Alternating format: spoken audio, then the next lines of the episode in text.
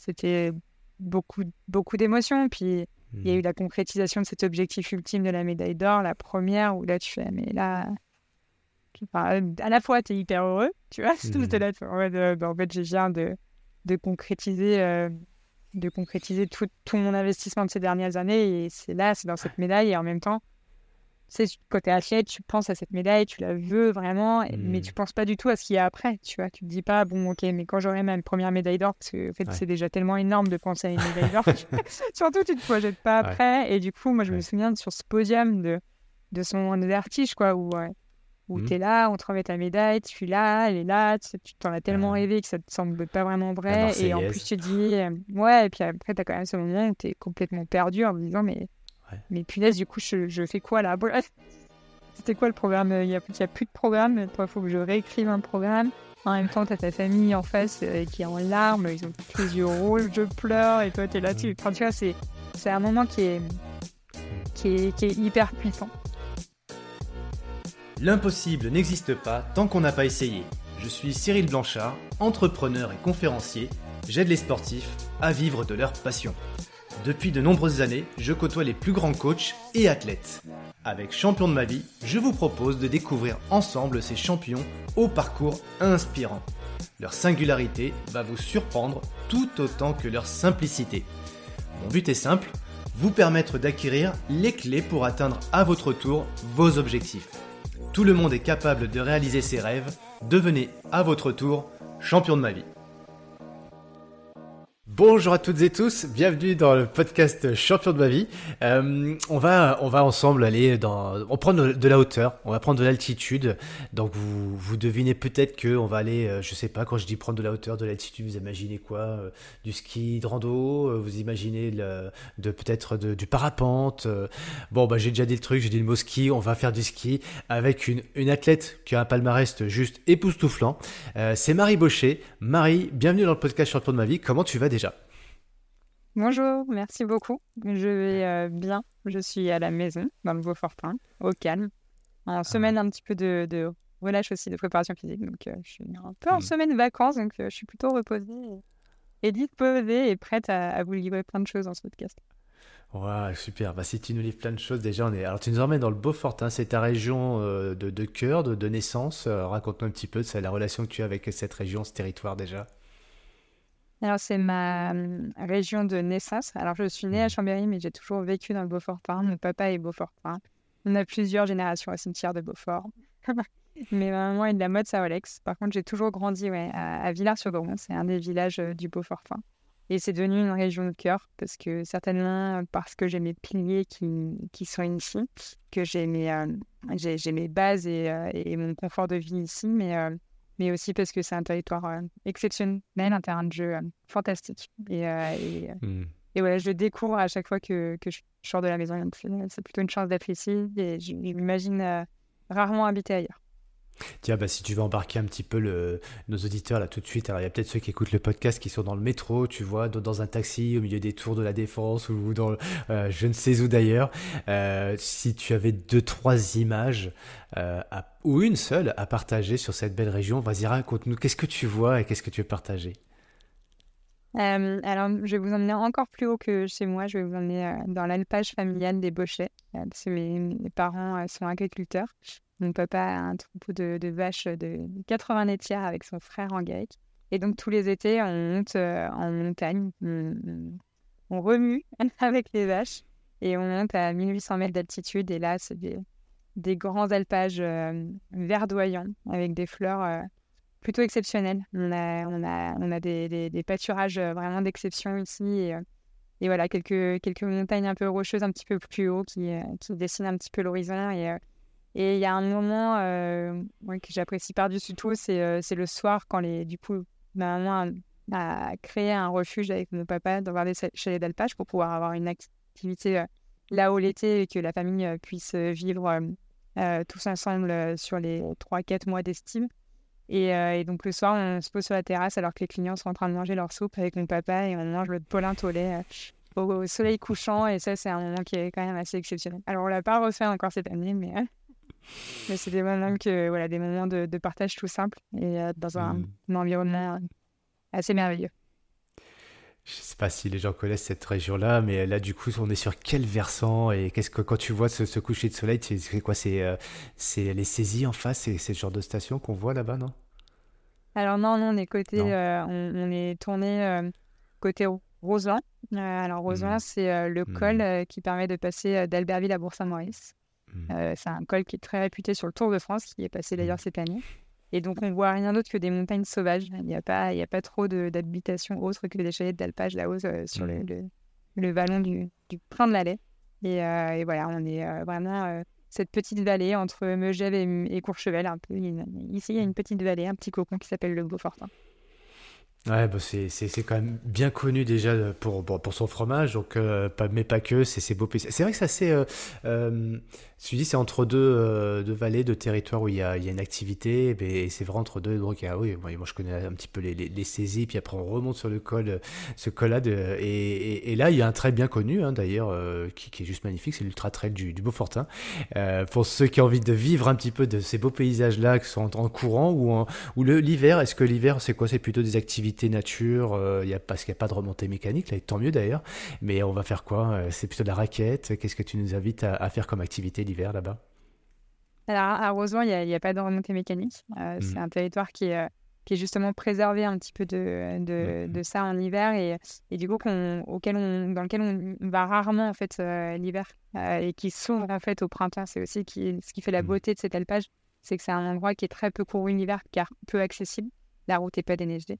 Mais par contre, euh, en bas dans la vallée, ben, on a quand même euh, trois stations. Donc il y a des saisies, effectivement. Moi, j'habite à Arèche aujourd'hui. Mmh. Arèche, qui est une station de ski aussi. Et puis, euh, il y a aussi les contamines. Enfin, on est relié par les contamines. Et donc voilà, il y a une vraie activité ski mmh. alpin. Mais il y a aussi beaucoup de, ski de randonnée. Parce que du coup, Arèche, c'est un mmh. peu le mec du ski de randonnée. Donc, fin juin, il y a un ancien skieur alpinisme. On a pas mal d'amis qui sont en équipe de France de, de ski alpinisme. C'est c'est euh, voilà, c'est un sport qui a, qui a, rythmé pas mal d'hivers euh, et qui rythme pas mal des hivers, notamment avec la course euh, très réputée qui s'appelle la Pyraminte, voilà, qui qui qui, qui voilà parcourt un peu les montagnes autour du village pendant trois jours. Donc voilà, on est dans un sport, dans des pratiques très outdoor. les stations sont des stations plutôt des stations village assez respectueuses avec avec peu de grosses constructions, plutôt des des petits chalets qui donnent encore, hein, qui gardent le charme de, ce village. Hmm. J'allais te poser la question du coup qui suit pour amener ça à ta carrière, euh, puisque tu parles de ski. Et euh, si on tape Marie Baucher, pour ceux qui ont qui savent pas tout de toi, euh, qui n'ont pas encore entendu ton, palmarès, mais pour autant, je pense que tu as un, sinon peut-être en, en, France, le plus grand palmarès de ski. Alors de Andy Ski, tu vas nous raconter ça. D'ailleurs, moi, ce J'aimerais peut-être commencer par toi avant de parler de ta, ta carrière sportive. Euh, finalement, ce que j'aime bien aussi dans le championnat de ma vie, c'est faire extraire de chaque personne un petit peu une singularité. Et, euh, et, toi, si tu devais nous décrire un petit peu ta singularité, euh, comment on te reconnaît toi en termes de tempérament déjà, de caractère? Et est-ce que, pour relier ça avec ce que tu nous disais, est-ce que c'est lié, tu penses aussi à ce patrimoine En gros, le caractère qui, t'a forgé, ce qui vient de ton patrimoine familial, de ces terres que tu nous partages. si on devait te reconnaître en termes de caractère, tu dirais quoi, Marie Baucher? C'est trois petits points. Euh, je pense que c'est quelqu'un de passionné.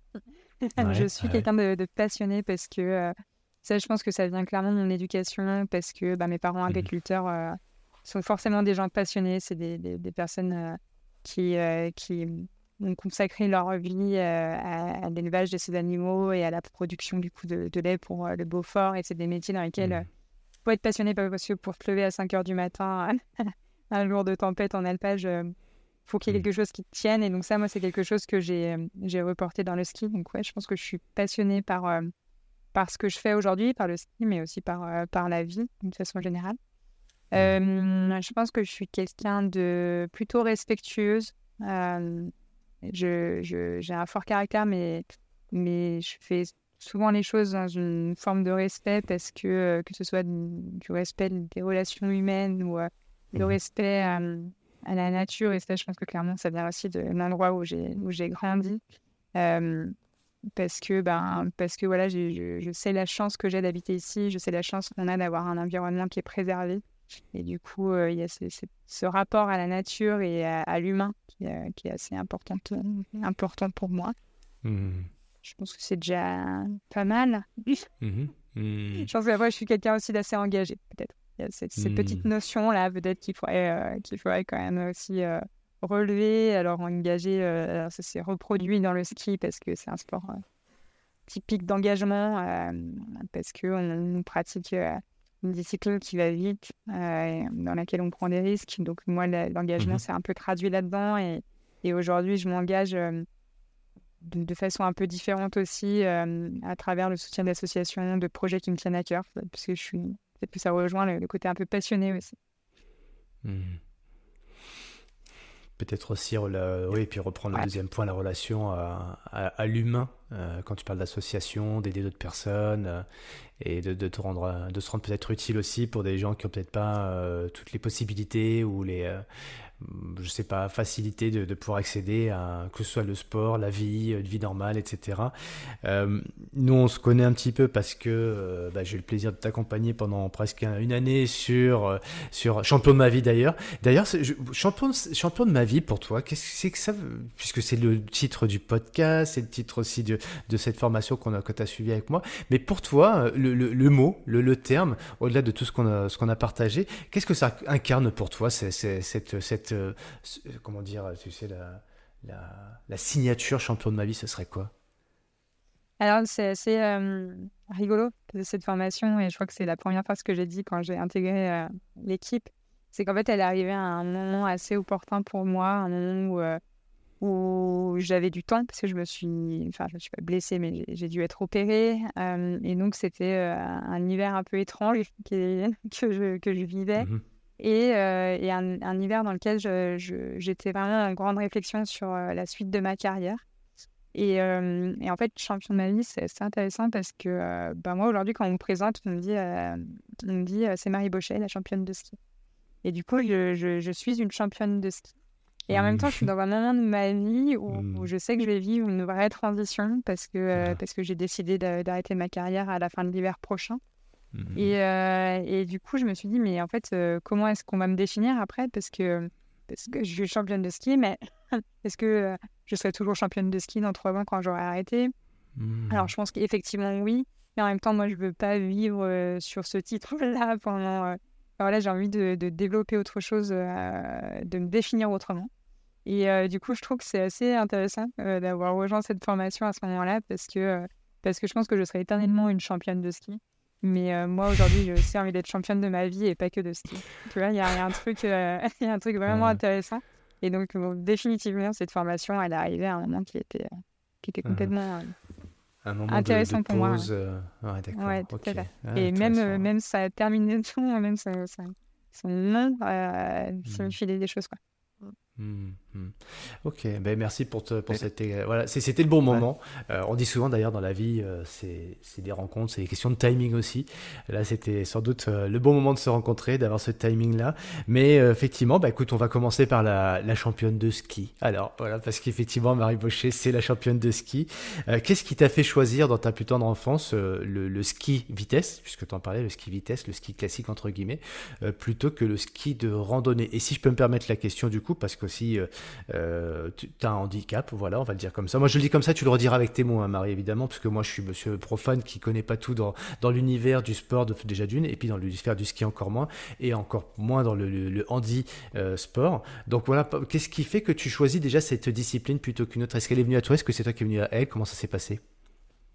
Alors, euh, donc, je, je, disais tout à l'heure, en fait, j'habitais mmh. à Villars, qui est juste à côté de Beaufort, et à 20 minutes de la maison, il y a trois stations de ski. Et donc, en fait, c'est un peu le sport le sport scolaire, le sport euh, régional. Donc j'ai mmh. commencé le ski, mais sous toutes ses formes avec, euh, avec l'école. Donc j'étais toute petite, j'avais euh, j'avais 3-4 ans. C'est en maternelle, on, monte avec l'école et on va faire du jardin d'enfants. Et, et, en fait, donc je suis la dernière d'une fratrie de, de 4 enfants. Et donc devant moi, j'avais un grand frère qui avait pratiqué le ski comme moi avec l'école et puis qui avait intégré le, le club des sports. Donc là, c'était au saisie à cette époque. Et, euh, et, du coup, j'ai bah, suivi un peu cette race, comme une petite sœur qui suit euh, son grand frère. Et donc, j'ai euh, intégré le club, alors en ski alpin, parce que je pense effectivement que le fait que je sois née avec ce petit bout de bras en moins a fait que c'était plus accessible pour moi à ce moment-là de, de, faire du ski alpin. Il y avait une moins grosse différence dans la pratique, je pense, que que voilà, je pouvais plus facilement suivre un groupe avec, avec un seul bâton en ski alpin qu'en ski de fond. Et puis, mmh. je pense que voilà, le, le, sport m'a bien choisi aussi. Hein. Aujourd'hui, je ne regrette pas du tout. je suis quelqu'un qui est plus puissante qu'endurante. donc, donc voilà, le, ski alpin. Mais j'ai mmh. pratiqué du ski de fond et j'en pratique encore aujourd'hui. Et, et aujourd'hui, quand je suis à la maison et que, et que j'ai un petit jour de repos, je sors les ski de rando aussi. Donc, donc mmh. voilà, en, termes de pratique loisirs, j'ai choisi les sports d'hiver euh, et les sports de glisse. Euh, après, en compétition, c'est effectivement le, ski alpin qui a, qui, a, qui a, pris le dessus. D'accord. Et euh, après, est-ce qu'on se destine à une discipline plutôt qu'une autre? Ou toi, tu es resté, enfin, de ce que j'en sais en tout cas, tu es resté polyvalente.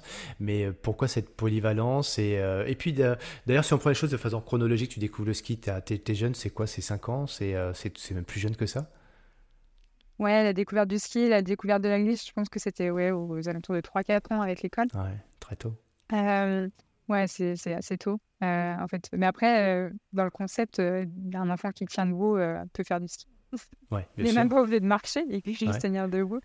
donc c'est vrai que voilà, on n'est pas avec des skis au pied, mais presque après, je me souviens même plus du début de ta question. Ouais, tu, tu, vois, je sais que dans le ski, il y a quand même du slalom, il y a du géant, il y a de la descente, oui, etc. La et, et, toi, enfin, aujourd'hui, enfin, de, depuis que tu, tu règnes dans le monde du ski, euh, dans ta discipline, tu es, très polyvalent de ce que j'en sais.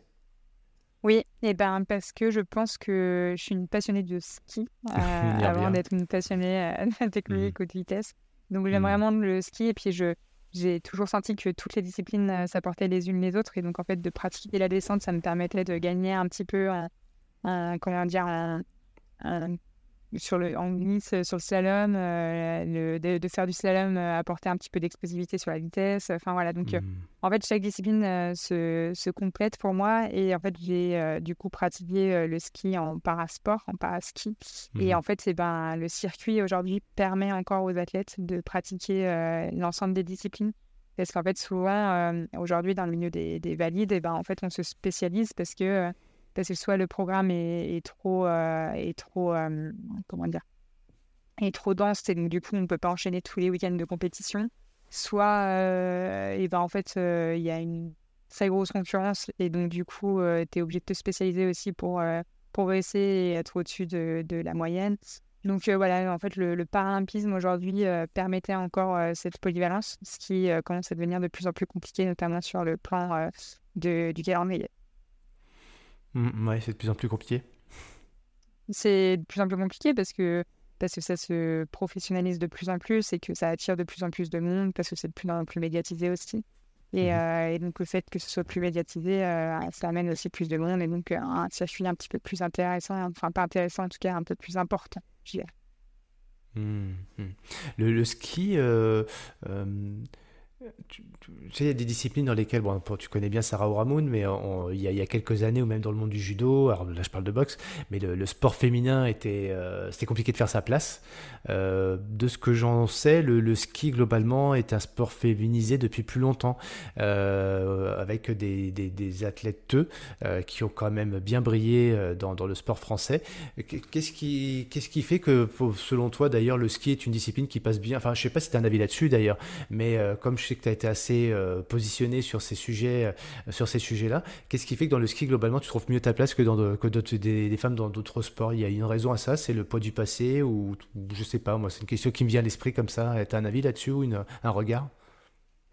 Non, c'est vrai que la discipline, euh, elle a quand même laissé émerger de, belles athlètes, eux, comme tu dis. Mmh. c'est vrai qu'on a, des, voilà, on a des, des, skieuses en tête, des sœurs Wetchen, Mmh euh, voilà, des, des, pérines aussi. Enfin voilà, c'est des, des, personnes qui, euh, qui, qui, ont quand même euh, laissé une trace dans une génération. Dans certains sports, on en voit peu de traces féminines. Donc mmh effectivement, le ski, le ski était quand même plutôt ouvert au sport féminin. Est-ce qu'il y a une explication à ça? Je sais pas forcément. Tu vois, je sais pas si mmh. c'est c'est pas forcément le sport qui est plus accessible, hein, parce que c'est ça reste des disciplines qui sont quand même très exigeantes et puis qui sont très exigeantes euh, physiquement, mais aussi euh, psychologiquement, parce que ben, on est euh, toujours dehors et du coup soumis aussi aux conditions extérieures. Donc, donc, je suis pas sûre que le, ski soit un sport facile. Euh, je pense pas que ça, se, ça se que ce soit forcément le premier argument du fait que le, le, ski au féminin se soit développé.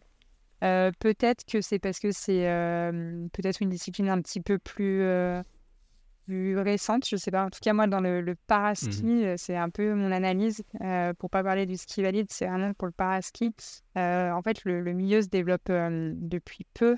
et en fait, bah, du coup, c'est développé déjà avec ces prises de conscience sociétales. Tu vois, ouais. sais pas si c'est très clair ce que j'essaie d'estimer.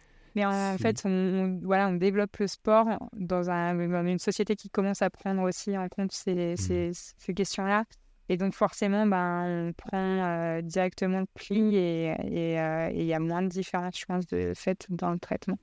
Euh, mmh. Après, voilà, moi, c'est un peu mon analyse c'est que c'est qu'aujourd'hui, en fait, quand on grandit en même temps que les prises de conscience sociétales, je pense que ça, ça permet du coup d'avoir un, sport pratiqué de façon plus homogène. Et... Je me permettrai d'avoir une petite analyse là-dessus, mais c'est en t'écoutant que je me fais la réflexion. Mais avant de venir sur cette, ce partage-là, que je voudrais, et qui te concerne toi pour le coup, mais quelles ont été pour toi les, inspirations? Est-ce que tu as eu des, skieurs ou des skieuses qui t'ont... bon, y avait, on a bien compris que c'est venu naturellement par rapport à ton environnement, mais quand tu as commencé un petit un petit peu de venir à t'exprimer dans cette discipline Et si ça vaut vraiment le coup quand je vois un tel ou une telle, j'ai envie de devenir comme lui ou comme elle? Euh, alors, euh, j'avais plutôt des modèles masculins dans le sport uh-huh. valide, dans le ski valide. Il y avait des Baudé Miller, à ah l'époque déjà des Julien Lisereau, un peu Jean-Baptiste aussi Grange, même si, même si ouais, j'étais déjà un petit peu en carrière. Après, mmh. moi, je, me souviens avoir vu Solène Jean-Baquet aux Jeux paralympiques de, de Turin monter sur son podium.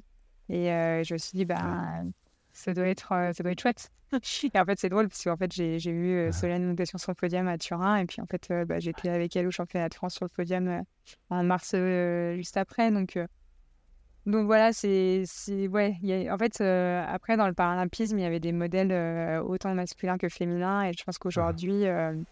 Alors, je, je, je, le dis parce que je le sais, parce qu'on me l'a témoigné, mais, euh, mais qu'aujourd'hui, bah, en fait, euh, moi, je fais partie des, des, des rôles modèles un peu dans le, dans le, le eh ben, on y vient. C'était un peu ma théorie. C'était un peu ma théorie parce que tu, euh, je pense qu'on a besoin de modèles quelque part pour inspirer, pour s'inspirer soi-même. Puis un jour, euh, peut-être qu'on devient une source d'inspiration. Et quand on a, alors le palmarès y contribue, mais je pense qu'il n'y a pas que ça. Effectivement, tu as un palmarès, tu vas nous en parler et comment ça a débuté. Donc là, on, y arrive.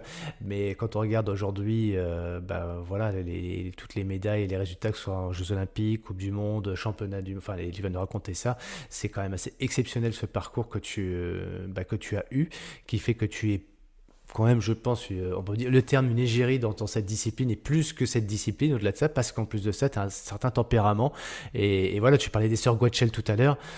Euh, rien que le nom, on sait qu'il y a un tempérament derrière, il n'y a pas juste un palmarès, c'est des femmes qui, savent, ont du caractère, qui savent se positionner, qui savent s'exprimer et qui savent euh, assumer leurs idées aussi. Et quelque part, si tu permets, on, ira un petit peu sur cette voie-là parce que tu, tu as des, quand même des, des, des, prises de position qui sont liées à ton tempérament, à tes valeurs et, euh, et puis aussi tu as parlé de respect. Donc forcément, quelque part, c'est inspirant, j'imagine, quand même pour plein de, plein de successeurs, mais aussi pour des médias aussi, et tout simplement bah, une société, comme tu l'as très bien dit, qui évolue. Mais je pense que la société aussi évolue aussi grâce à des gens comme toi. Donc je me permets au passage, euh, parce que tu, tu, contribues, comme d'autres euh, dans, dans, dans, leur discipline, chacun avec son tempérament, à faire évoluer les mœurs, et, et, je tenais à moi te le dire, parce que, et je pense que je suis pas le seul à le penser, puisque ceux qui vont entendre le, podcast faire, mais oui, bien sûr, il a raison, et il faut qu'on a besoin de, de, personnes comme toi. Euh, mais avant que tu arrives à, à ce résultat-là, ça s'est pas fait sans mal, j'imagine. Euh, quelles ont été un petit peu les différentes étapes pour arriver à, ce, à, arriver finalement au même niveau des personnes qui t'avaient inspiré Ça a été quoi les différentes, euh, le cheminement? Alors, euh, bah, il y a déjà un cheminement assez classique, euh, quoi qu'il en soit, qui mmh que ce soit doit franchir. C'est déjà l'intégration dans un club. Alors moi, j'ai commencé par un, club valide. Euh, après, euh, bah, l'intégration souvent de sections sportives pour pouvoir allier ta scolarité euh, et ta pratique sportive à plutôt haut niveau. alors au collège, c'est avoir des, heures un peu supplémentaires pour pratiquer le sport et puis pour pouvoir aller skier un petit peu plus l'hiver. Mmh. Et puis voilà, donc il y a cette section sportive qui est quand même très importante. Et puis après, bah, l'intégration dans les groupes fédéraux à différentes échelles. Et moi, à travers ça, du, du fait de mon handicap, j'ai dû passer ces étapes-là, mais en enfonçant un peu des portes à chaque fois. Parce que, en mmh fait, euh, le, le, le, parasport, euh, et donc on parlait tout à l'heure de, de du, du, circuit. En fait, aujourd'hui, il n'y a, a qu'un circuit euh, senior international.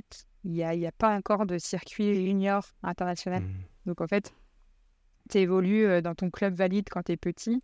Et puis en fait, euh, dès que tu arrives en e-sport et que tu es capable de faire des performances en paraski, bah, on te parachute sur, euh, sur euh, le circuit international senior avec que des adultes. Donc moi, en fait, j'ai fait ma première Coupe d'Europe, je devais avoir 14 ans, je crois. Donc, mmh. dans une équipe 100% composée d'adultes parce que Solène venait de fêter sa majorité. Donc voilà, donc c'est quand même déjà des, des, des, choix de vie qui sont quand même intense. Euh, et, du coup, ça a aussi euh, répercuté un peu sur des choix de vie pour ma famille parce que euh, je suis partie la première fois en déplacement et puis en fait, on se rendait compte que c'était pas complètement adapté et que en fait, mmh moi j'étais encore jeune pour être complètement autonome et donc mon papa a décidé de m'accompagner un peu sur les premières étapes internationales.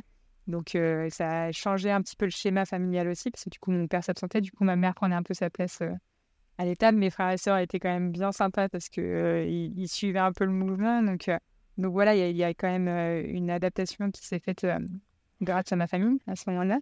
Ah, euh, il y a aussi eu du coup ces sections sportives qui du coup ne sont pas des sections qui sont organisées par les fédérations, par la fédération française en e-sport, mais par bah, les fédérations valides. Donc pour moi la FFS, la fédération française mmh de ski.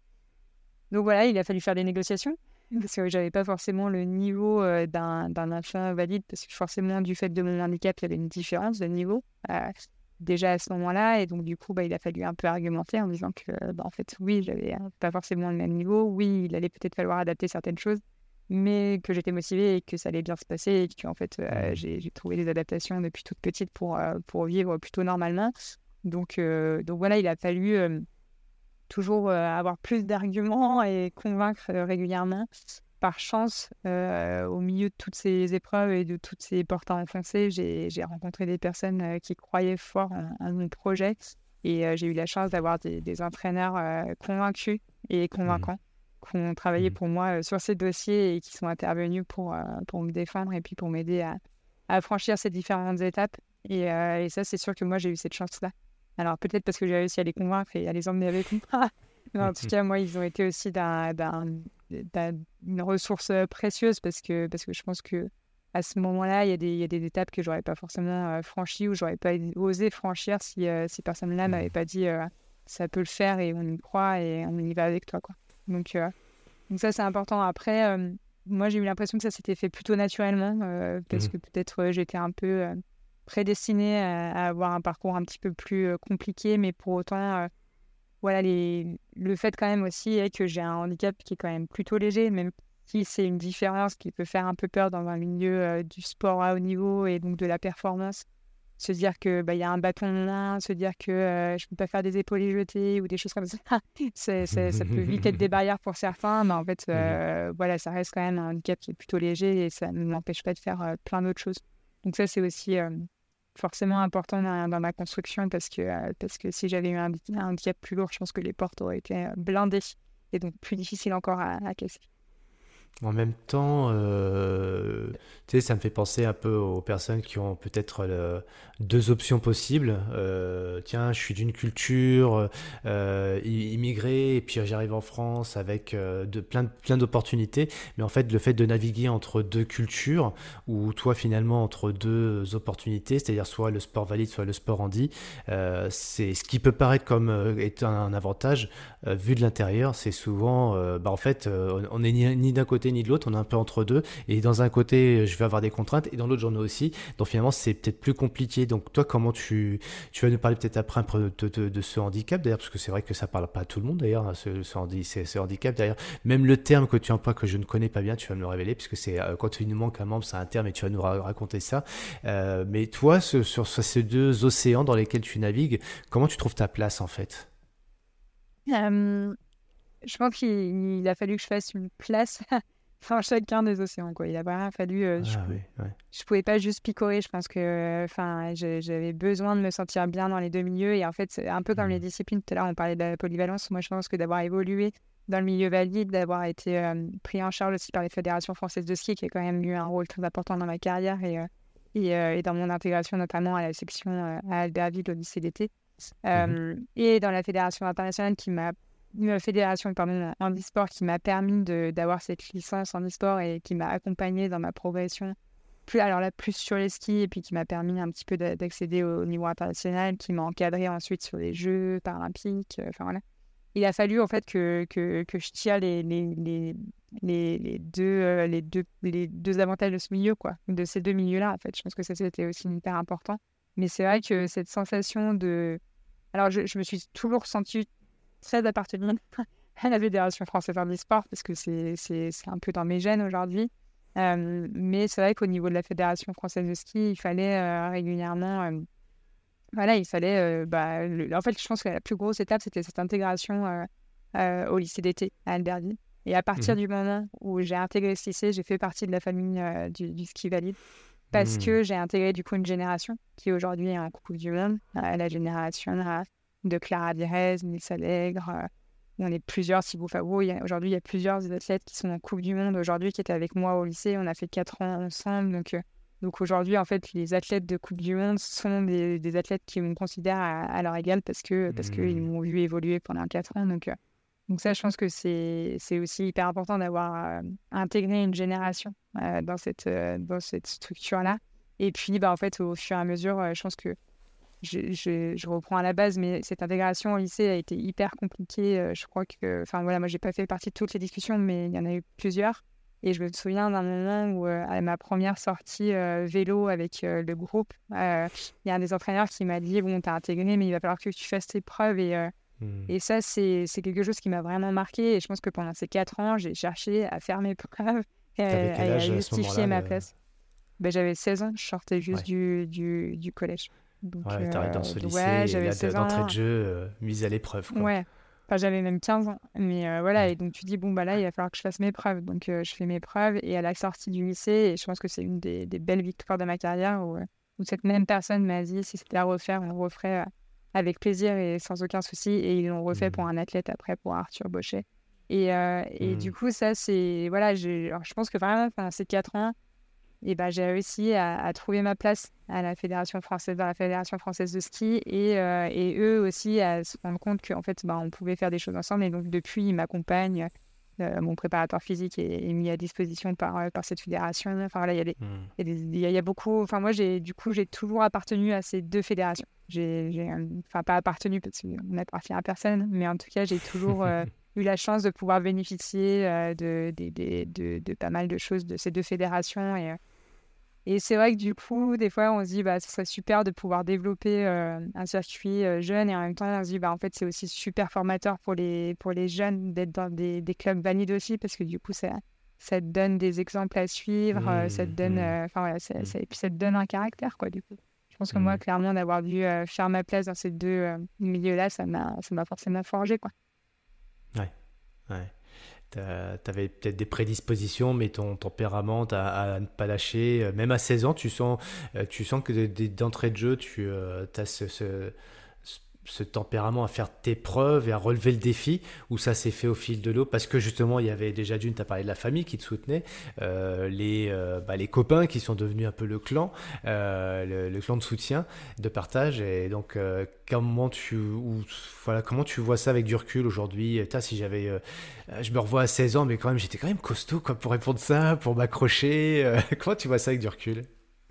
Ouais, j'étais pas costaud, hein, parce que le premier été euh, au lycée, bah, je, je, je, pleurais régulièrement et heureusement, ah j'étais dans la chambre avec euh, deux, deux, copines du Beaufortin avec qui, euh, du coup, j'avais j'avais bah, une copine avec qui j'avais commencé le ski. De, on se connaissait depuis déjà 10 ans et, et, et heureusement que, que, ces deux copines-là étaient là parce que, parce que ouais, c'était pas facile. Il fallait vraiment que j'avais l'impression de prendre la place de quelqu'un. J'avais besoin de. Puis en même temps, moi, j'étais déjà un petit peu euh, projetée sur le circuit international euh, parce que du coup, je suis rentrée euh, au lycée en juin 2009 et je pars à Vancouver sur mes premiers Jeux paralympiques en mars 2010. Donc, Donc en fait, moi, j'étais aussi déjà en décalage avec, avec cette génération lycéenne qui, eux, arrivaient sur le circuit international valide. Et en fait, moi, j'étais déjà sur le circuit international senior avec les Jeux mmh. paralympiques. Et, et donc, en mmh. fait, j'étais très contente et j'étais, je savais que c'était ma place et en même temps, j'étais encore en décalage avec eux. Quoi. Donc, enfin voilà, j'ai j'ai toujours eu l'impression d'être un peu en décalage avec, mmh. avec ma génération, mais mais, euh, mais voilà, en fait, c'était aussi. Euh, ça t'aspirait quand euh, même, quoi. Ça t'a amené vers le haut, quoi. Ouais, complètement, complètement. Mais et puis, je pense que effectivement, de devoir faire ma place, de devoir justifier ma place, ça m'a aussi mmh permis de, bah voilà, d'être sûr de ce que je, faisais, parce que ça n'a pas été, parce qu'il y a eu effectivement des, des, épreuves, il y a eu des, des, mmh discussions, comme on disait tout à l'heure. Mais du coup, moi, ça m'a forcé aussi à vraiment savoir ce que je voulais en fait. Parce que si c'est mmh. simple, tu te poses pas la question, euh, tu, tu, fais ton dossier, mmh. euh, tu intègres le lycée, c'est super, c'est génial, euh, tu passes de bons moments. Si c'est pas facile d'intégrer le lycée et que du coup tu dois mettre en place des choses, que tu dois motiver des gens avec toi, que tu dois derrière faire tes preuves, ben forcément ça t'oblige à être droit dans tes baskets et de te dire bah ok on fait tout ça, je vous implique avec moi dans tout ça, je vous demande ça parce que moi je veux aller là et je veux faire ça et ça et, mmh. Et voilà, et je pense que du coup, moi, ça m'a ça m'a forcé à savoir euh, ce que je voulais faire dans ma vie sportive. Parce que pour mmh. autant, tout le reste, je suis assez indécise et, j'ai un peu, je travaille là-dessus, mais c'est pas simple de prendre des décisions. Euh, mais en tout cas, sur cet aspect-là, c'est sûr que, que je pense que ça m'a forcément aidé à savoir où j'allais. Ouais. Mmh. Comment s'appelle ton papa? Tu as pas souvent parlé de lui et de ta maman d'ailleurs? Alors, c'est Yvon et Françoise.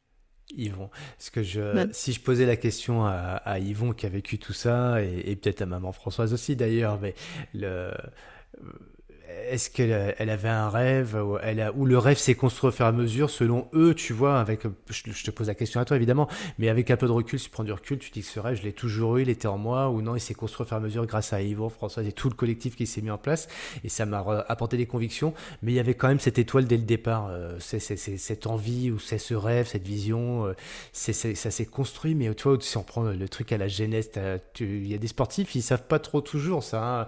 non, d'autres qui disent, moi j'ai, ouais, j'ai toujours eu ce rêve-là, quoi. C'était en moi. Qu'est-ce que ça, ça, se traduit comment pour toi, ça, cette envie de, de, réalisation et cette conviction hein?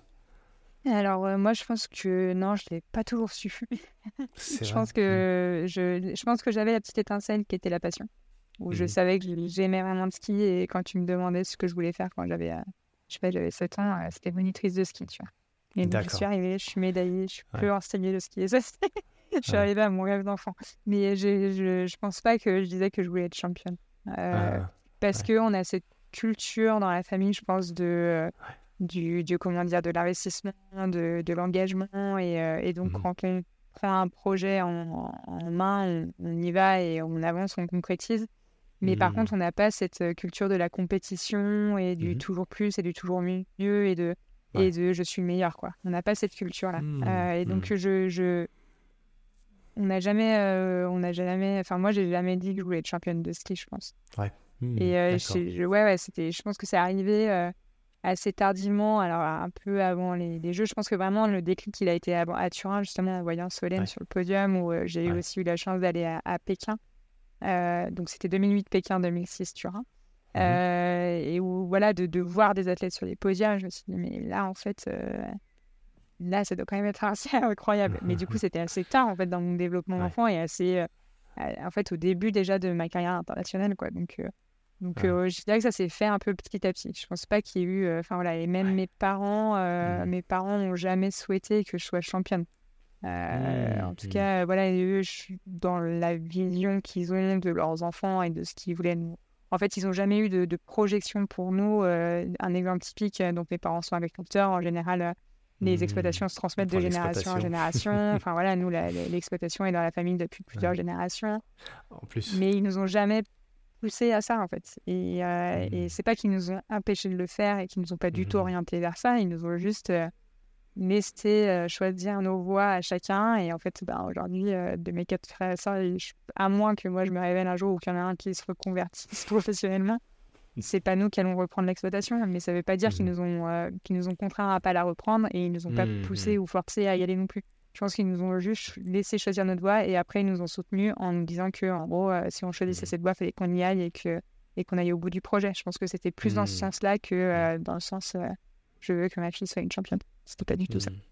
Ok, ah, c'est bien, ça nous éclaire bien. Et j'aime bien aussi la, séquence tout à l'heure où tu dis Je me suis retrouvé dans ma chambre à pleurer, et pas qu'une seule fois d'ailleurs, parce que ça n'a pas été simple, déjà d'une. Euh, il y a eu des doutes. Euh, et puis d'un autre côté, euh, c'était pas prêt, c'était pas prédestiné, c'était pas écrit, quoi. Donc ça s'est construit. J'aime bien le projet, construire, et puis euh, ça fait, le, fait ton environnement pour à partir du moment où tu te dis Bah tiens, pourquoi pas moi, quoi. Le, Tu parles de 2006 et surtout 2008. après, c'est les, les JO qui ont rythmé les choses ou c'est les les, coupes euh, euh, mondiales, comment ça s'est passé pour toi cette, cette construction de se dire ça y est maintenant j'y suis et je vais. Euh, alors tiens, je vais reposer ma question. Est-ce que pour toi c'est plus un globe de cristal qui te, te stimule ou plus une médaille olympique tiens à l'époque? Ouais, c'est pas facile. Hein. Ah, c'est ah, sûr que, pour, pour, les paillettes, pour les paillettes, la médaille paralympique, je pense que clairement, quand tu fais, tu pratiques une discipline qui est olympique ou paralympique, mmh c'est ton, c'est ton, c'est ta quête ultime, quoi. C'est le ah, Graal. Après, mm. euh, sportivement parlant, pour moi, un globe a une mm. toute autre valeur et, mm. euh, et, tout aussi important, voire encore plus, parce que c'est synonyme de régularité, euh, de, de, longévité aussi sur une saison, et ça c'est quand même. c'est quand même pas simple parce que enfin même si nos saisons sont très courtes, elles sont très denses et donc ça veut dire que pendant quatre mois, tu dois être excellent et pour gagner ton globe, tu dois être la meilleure pendant quatre mois euh, quasiment tous les week-ends, toutes les semaines. Enfin voilà, c'est quand même, euh, voilà, mmh. c'est quand même, euh, c'est quand même une signification très importante le globe. mais voilà, je dirais que les saisons ont été rythmées par les Jeux parce qu'en fait le calendrier d'un sport paralympique ou olympique est fait autour de ces Jeux et donc fonctionne sur quatre ans. Le projet technique, le projet l'organisation de l'équipe et tout ça se fait sur quatre ans parce qu'en général quand quelqu'un commence une année il va jusqu'au jeu quoi enfin et l'athlète, il se projette un peu comme ça, même mmh. si après, du coup, moi, c'était un peu moins vrai à partir de 2018 où je prenais un peu plus saison après saison euh, sans me projeter sur, forcément sur 2022. Mais voilà, donc j'ai avec l'organisation, le, squelette de ma carrière se faisait sur 4 ans, mais après, à l'intérieur, bah, après, moi, le problème, mmh. c'est que quand je fais quelque chose, j'y vais. Et, du coup, bah, je faisais pas une saison pour rien, quoi. Et je n'ai jamais pris le départ d'une compétition pour rien, et, mmh. et j'allais toujours chercher, j'allais toujours chercher euh, plus, quoi. Donc, euh, moi, j'allais chercher, ouais, j'allais chercher, il y a une saison, il y a des, une période où j'allais chercher les globes, les victoires en Coupe du Monde, euh, les médailles au championnat du monde, les jeux. Enfin, voilà, j'étais euh, j'étais dans cette période-là où je dévorais tout, quoi. on, va, on va venir justement dans, ce, dans le paralympisme, dans le para, la discipline, comment tu dis, dans le ski paraski? Paraski, ouais. Euh, mais en fait, j'aimerais que tu nous racontes un petit peu ce, ce, ce, ce, bras qui te manque, cet avant-bras. Euh, en quoi il est, il est handicapant euh, dans, pour comprendre un peu la technique hein. On va rentrer un peu dans la technique, mais vu de l'extérieur, tu vois quelqu'un qui fait pas de ski, ce qui est un peu mon cas. Hein. Moi, je fais du ski, mais par plaisir. je fais surtout du ski de rando. Alors, j'imagine bien dans le ski de rando, tu vois. Là, je, pour le coup, ski de rando, on cède énormément des bâtons, on retire les pots, on les remet. Donc, forcément, avec une seule main, ça va être extrêmement complexe. Mais dans le ski, tu vas, me, tu vas nous raconter un petit peu qu'est-ce qui fait la complexité? Alors, est-ce que c'est plus en descente, pardon, est-ce que c'est plus en slalom, est-ce que c'est plus dans certaines euh, disciplines? Euh, Tu dis peut-être pas des disciplines d'ailleurs, dans certaines. Euh, c'est une discipline. discipline. discipline En quoi c'est, raconte-nous d'ailleurs ce que, ce que, allez, vas-y, raconte-nous ce que tu as et en quoi c'était complexe pour toi de pouvoir être au niveau des, des athlètes valides. Allez, et tu me, tu me corriges sur les termes. Hein. Moi, j'emploie des mots qui sont pas bons. Pas de, moi, j'ai pas trop de, T'en fais pas, j'ai pas trop de, soucis avec ça. Il n'y a, pas, a pas beaucoup de termes qui me choquent. Euh, oui, parce que du coup, on n'en a pas du tout parlé. Donc, en fait, moi, je suis née avec une, une agénésie de l'avant-bras gauche. Donc, on dit une agénésie, c'est ça? Agénésie, ouais, de l'avant-bras gauche. Donc, en fait, euh, mon bras a arrêté de se développer au niveau à peu près du coude. Euh, mais il y a un petit doigt qui a quand même poussé. Donc, j'ai pas vraiment un moignon comme on, on, les voit, par exemple, sur des amputations. J'ai quand même ce petit doigt qui est très importante parce que du coup me permet de faire beaucoup de choses euh, très précises et, euh, et, finalement mais très euh, mais très utile et donc c'est un handicap que voilà que je développais dans le, ventre de ma maman mmh qui a été vu à l'échographie. Parce qu'en général les agénésies sont pas forcément vues et encore aujourd'hui sur des échographies et sont découvertes à la naissance. Donc ça je pense que ça a aussi beaucoup aidé à l'acceptation du handicap dans ma famille et à mon mmh. acceptation après parce que bah parce qu'ils savaient que j'allais naître avec cette différence et donc, en fait, bah, moi, ce handicap, donc je l'appelle plus une différence parce que parce qu'en fait, le handicap, moi, je le ressens pas parce qu'en fait, je suis née avec ces six doigts et donc j'ai tout appris à faire avec six doigts. Et, et en fait, pour moi, le handicap, c'est c'est quand tu perds quelque chose et que tu te rends compte de ce qui te manque. En fait, moi, je me rends pas compte de ce qui me manque parce que je me rends pas compte de ce que c'est d'avoir deux mains. je crois que je le dis dans mon talk. Euh, c'est en gros, mais qu'est-ce que vous faites de 10 doigts? Non, mais vraiment, enfin voilà, moi j'ai l'impression de faire euh, mille choses avec mes six doigts et, euh, et en fait de pas forcément manquer quoi. Donc c'est pour ça que moi je parle plus de différence parce que, parce que j'en ai, j'en ai jamais souffert et puis parce qu'on m'a jamais mis dans des situations dans lesquelles j'en ai souffert aussi. Mmh. Et, et donc, donc voilà, ce petit bras il est, il est là depuis toujours. Donc moi je me suis toujours développée autour de, de lui. Et en fait, bah, le fait d'avoir qu'un seul bâton. Alors pourquoi j'en ai pas deux? On a essayé. Euh, déjà, euh, mmh. je, me souviens que ça, ça avait été un, des, sujets qui m'avait fait un peu réfléchir et euh, suite auquel j'avais changé de club justement. parce que bah, il y a un moment où en fait j'arrivais plus trop à évoluer en ski. On allait arriver sur justement le début du slalom où on croise les piquets avec les bras. Et, et là, les, entraîneurs s'étaient retrouvés un petit peu coincés en disant bon, alors, du coup, qu'est-ce qu'on fait si t'as qu'un bâton? Comment est-ce que tu peux croiser les, les, les piquets? Bah, on essaie d'en mettre un deuxième. Et en fait, euh, on, a essayé avec le prothésiste de travailler sur un deuxième bâton. Et en mmh. fait, bah, là, ça m'a handicapé. Là, finalement, de m'ajouter un bâton, moi, ça m'a handicapé. Mmh. Donc, euh, donc là, j'ai dit, bah, en fait, non, je, je, je reprends qu'un bâton parce que vraiment, j'étais gênée. Et, euh, et, donc, voilà, c'est la seule fois où on a essayé de mettre deux bâtons. Et sauf en ski de rando, où là, j'ai un deuxième bâton pour la montée, seulement mmh. pour la montée, justement pour faire des conversions. c'est un petit peu plus pratique quand même de, de pouvoir s'appuyer sur un, sur un, bâton. Donc, euh, donc euh, voilà, et donc moi je skie avec un seul bâton euh, depuis, bah, depuis cette expérience-là. Et j'ai aujourd'hui quand même une prothèse qui me rallonge un petit peu le bras, qui vient compenser un petit peu le déséquilibre de poids gauche-droite. Alors pas mmh. complètement, mais surtout qui me rallonge le, doigt, le bras, qui me permet de venir croiser justement les piquets en slalom. Et en fait, qui me, permettent aussi de, qui me permet aussi de, de compenser les euh, différence dans ma classification parce qu'en fait, en ski, il y a. Là, on rentre dans les termes techniques. Ouais, c'est bien, c'est l'intérêt, je pense, c'est bien comprendre ça. Ouais, allez. Donc, en fait... on a... Attends, arrête, on a perdu tout le monde. ouais, Alors, je vais faire simple, rapide et concis. Donc en ski, en fait, euh, il y, a trois podiums à chaque compétition. Il y a le podium mmh pour les personnes malvoyantes, les personnes mmh qui skient debout, dont je fais partie, et les personnes qui skient assis. Mmh. Euh, et, en fait, dans ces trois grandes catégories, il y a des sous-catégories dans lesquelles on va euh, classer les, différents types de handicap. Et donc, moi, ma catégorie, attention, c'est les codes de, classification, c'est LW682. Et donc, en fait, c'est la catégorie qui correspond aux skieurs debout sur de ski avec un seul bâton et amputé en dessous du coude. amputé mmh. ou mal formé en dessous du coude. Et donc, en fait, dans ma sous-catégorie, il y a des personnes qui ont euh, la, main, le poignet jusqu'à la main et sans les phalanges, quoi. Donc en fait, ils ont déjà un bras beaucoup plus long, ils peuvent venir mettre mmh. un troisième appui et tout ça. Sauf que c'est, on a déjà tellement de sous-catégories que du coup, bah, on regroupe certains handicaps dans ces catégories. Et donc moi, d'avoir une prothèse, ça me permet de me rapprocher un peu plus des moins handicapés, des handicapés de ma mmh, catégorie. Mmh. Voilà, pour être un peu soft. Et donc voilà, et donc à chaque sous-catégorie, il y a des coefficients. Euh, ça, c'est pour finir l'explication des, des, classifications. Donc, il y a des coefficients en fonction des disciplines. Donc, euh, on a un, coefficient qui est différent en slalom, dans vitesse, en descente, en super G, en géant, parce que bah, l'impact du handicap est plus ou moins lourd en mmh fonction de, la discipline qu'on pratique.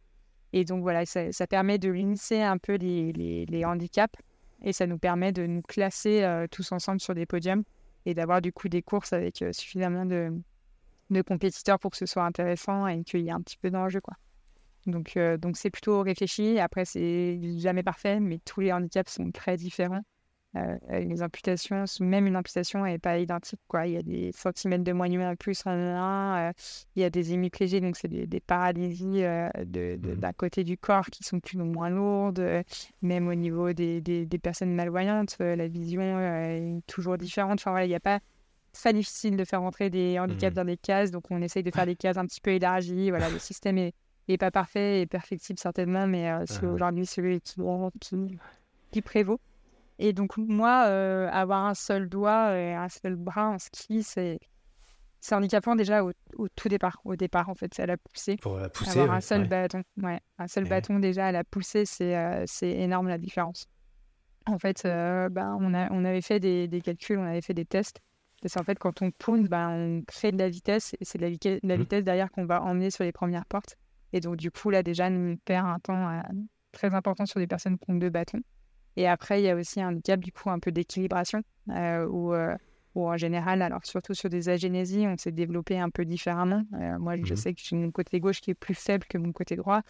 Donc mmh voilà, sur, les, sur, tout ce qui est euh, gainage, angulation, euh, euh ah, puissance à gauche, puissance à droite. Tu parles de tout le corps Ouais, côté ah gauche. Bah, mmh. pas, tout, pas, tout, le corps, parce que quand même, tu arrives à compenser aussi. Donc, Et voilà, tout ce qui est bras et tout ça. Et donc, nous, de venir couvrir un appui à gauche, ben, moi, je sais que au tout début, j'ai dû beaucoup travailler sur ce, ce sujet-là. Et puis après, en slalom, on a plus de mal à venir croiser les piquets aussi. Donc après, euh, voilà, on trouve des adaptations. Et puis en fait, euh, voilà, mais il y a quand même une différence. Quoi. Il y a quand même un handicap.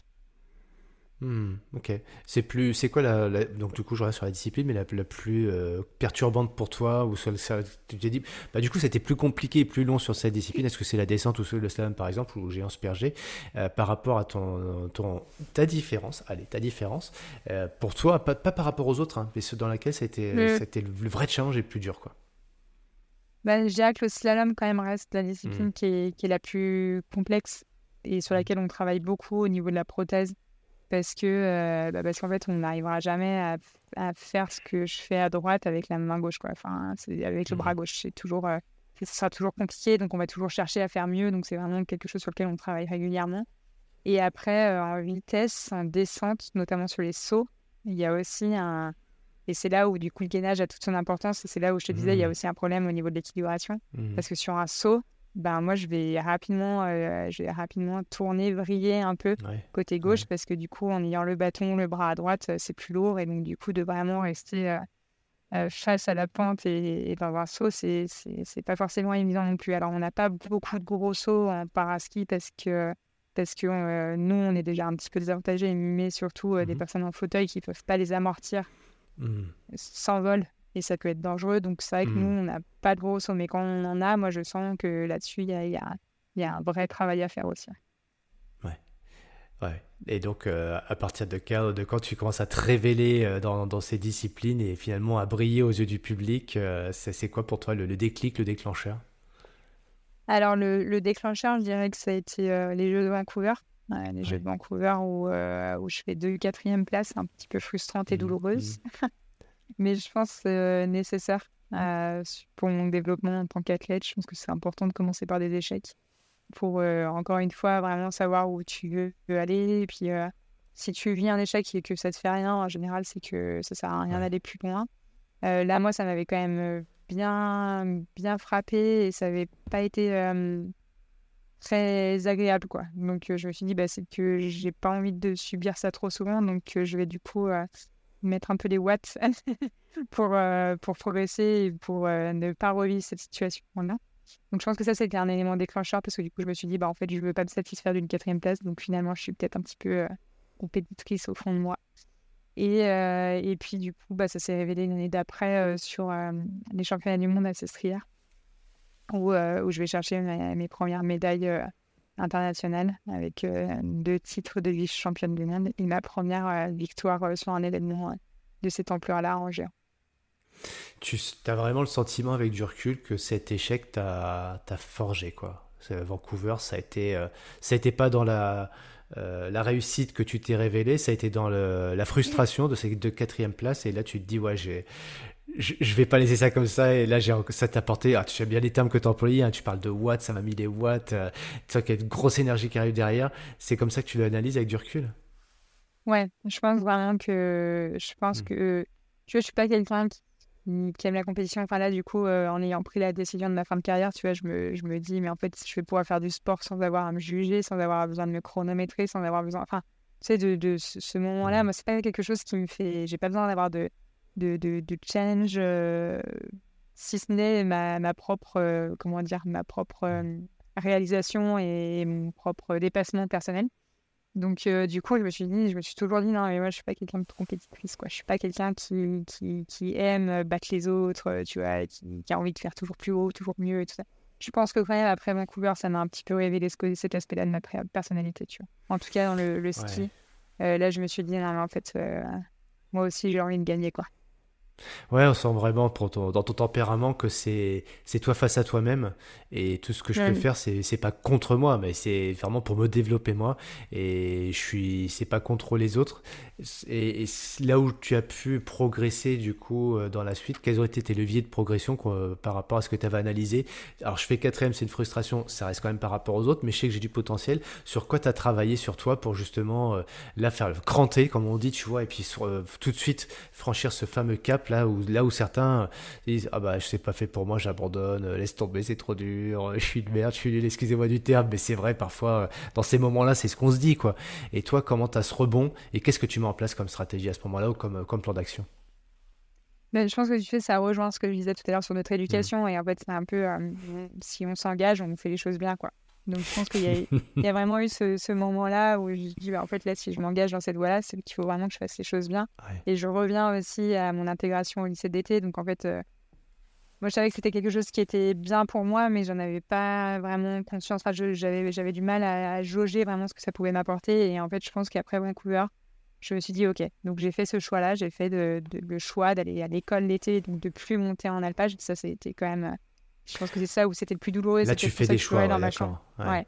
Ah Là, tu vois, je pense que j'en ai, j'avais pas pris, euh, tu vois, la première année où je te disais que je aller dans ma chambre, c'est que je pense que j'avais pas pris conscience, enfin, en gros, j'avais fait ces choix-là, mais je savais pas encore vraiment pourquoi. Tu vois. Mmh, et mmh, du coup, mmh. je pense que c'est pour ça que je souffrais du fait d'être en décalage avec ma famille, je souffrais de ne pas être à plein avec eux, d'être en alpage là-haut, de devoir descendre à Albertville euh, pour étudier au plein mois de juillet. Enfin, tu vois, c'était, euh, c'était compliqué. Et je pense qu'en fait, Vancouver, ça m'a permis de me dire, OK, ben, en fait, j'ai raté. Enfin, j'ai raté. J'étais pas mmh suffisamment prête euh, pour ces jeux. Mmh. Donc là, aujourd'hui, je me donne les moyens. Et effectivement, le lycée, c'est bien pour moi. Donc, c'est cool, ça va bien se passer. Et donc, je pense qu'à ce, à ce moment-là, en fait, j'ai accepté un peu les choses, quoi. Tu vois, j'ai accepté de, de, faire un peu ces choix-là, de faire ces... Pas des sacrifices parce que c'est des choix, tu vois, je sais ce que ça a apporté, donc euh, j'aime pas trop ce terme de sacrifice, mais je pense que c'est ces choix. Mmh. Ouais, d'assumer des choix. Euh, tu sais, c'est la, il y a une chanson qui vibre en moi quand j'entends le mot pourquoi. Tu as dit, euh, je savais pas pourquoi. Et moi, je pense toujours à, bah, tu sais, le, le, chanteur, la Bronski, enfin, le groupe c'était Bronski Beat et le chanteur Jimmy Somerville. Tell me why. Alors, tu Tell me why. Et c'est quoi ton why du coup à ce moment-là? Qu'est-ce qui fait que tu fais ce, tu dis, c'est bon, maintenant j'y vais, je fais ça. Et c'est quoi la, tu vois, le, comment tu, tu, tu, incarnes ça, comment tu vois ça, comment tu le visualises, tu dis bon bah tant pis pour ma, la famille, les vaches, le machin, etc. C'est pas tant pis, c'est juste que je fais un choix, je l'assume, je m'engage, j'y vais au bout, et là maintenant, focus, tu vois, déterminé. C'est quoi le... Tu vas me dire, j'ai déjà répondu, mais je vraiment que les gens puissent se dire, c'est vrai quand même quelque part, quand on trouve ce, fameux pourquoi, ça change quand même véritablement l'énergie qu'on va mettre dans son, dans son projet, quoi. ça change la donne. Quoi. Mmh. je pense que c'est euh, clairement le pourquoi, c'était de, de, de de me, de me dépasser, quoi. Tu vois, de me dire, mais mmh là, en fait, j'ai subi, enfin, moi, de, de. Ouais, non, c'est ça, exactement.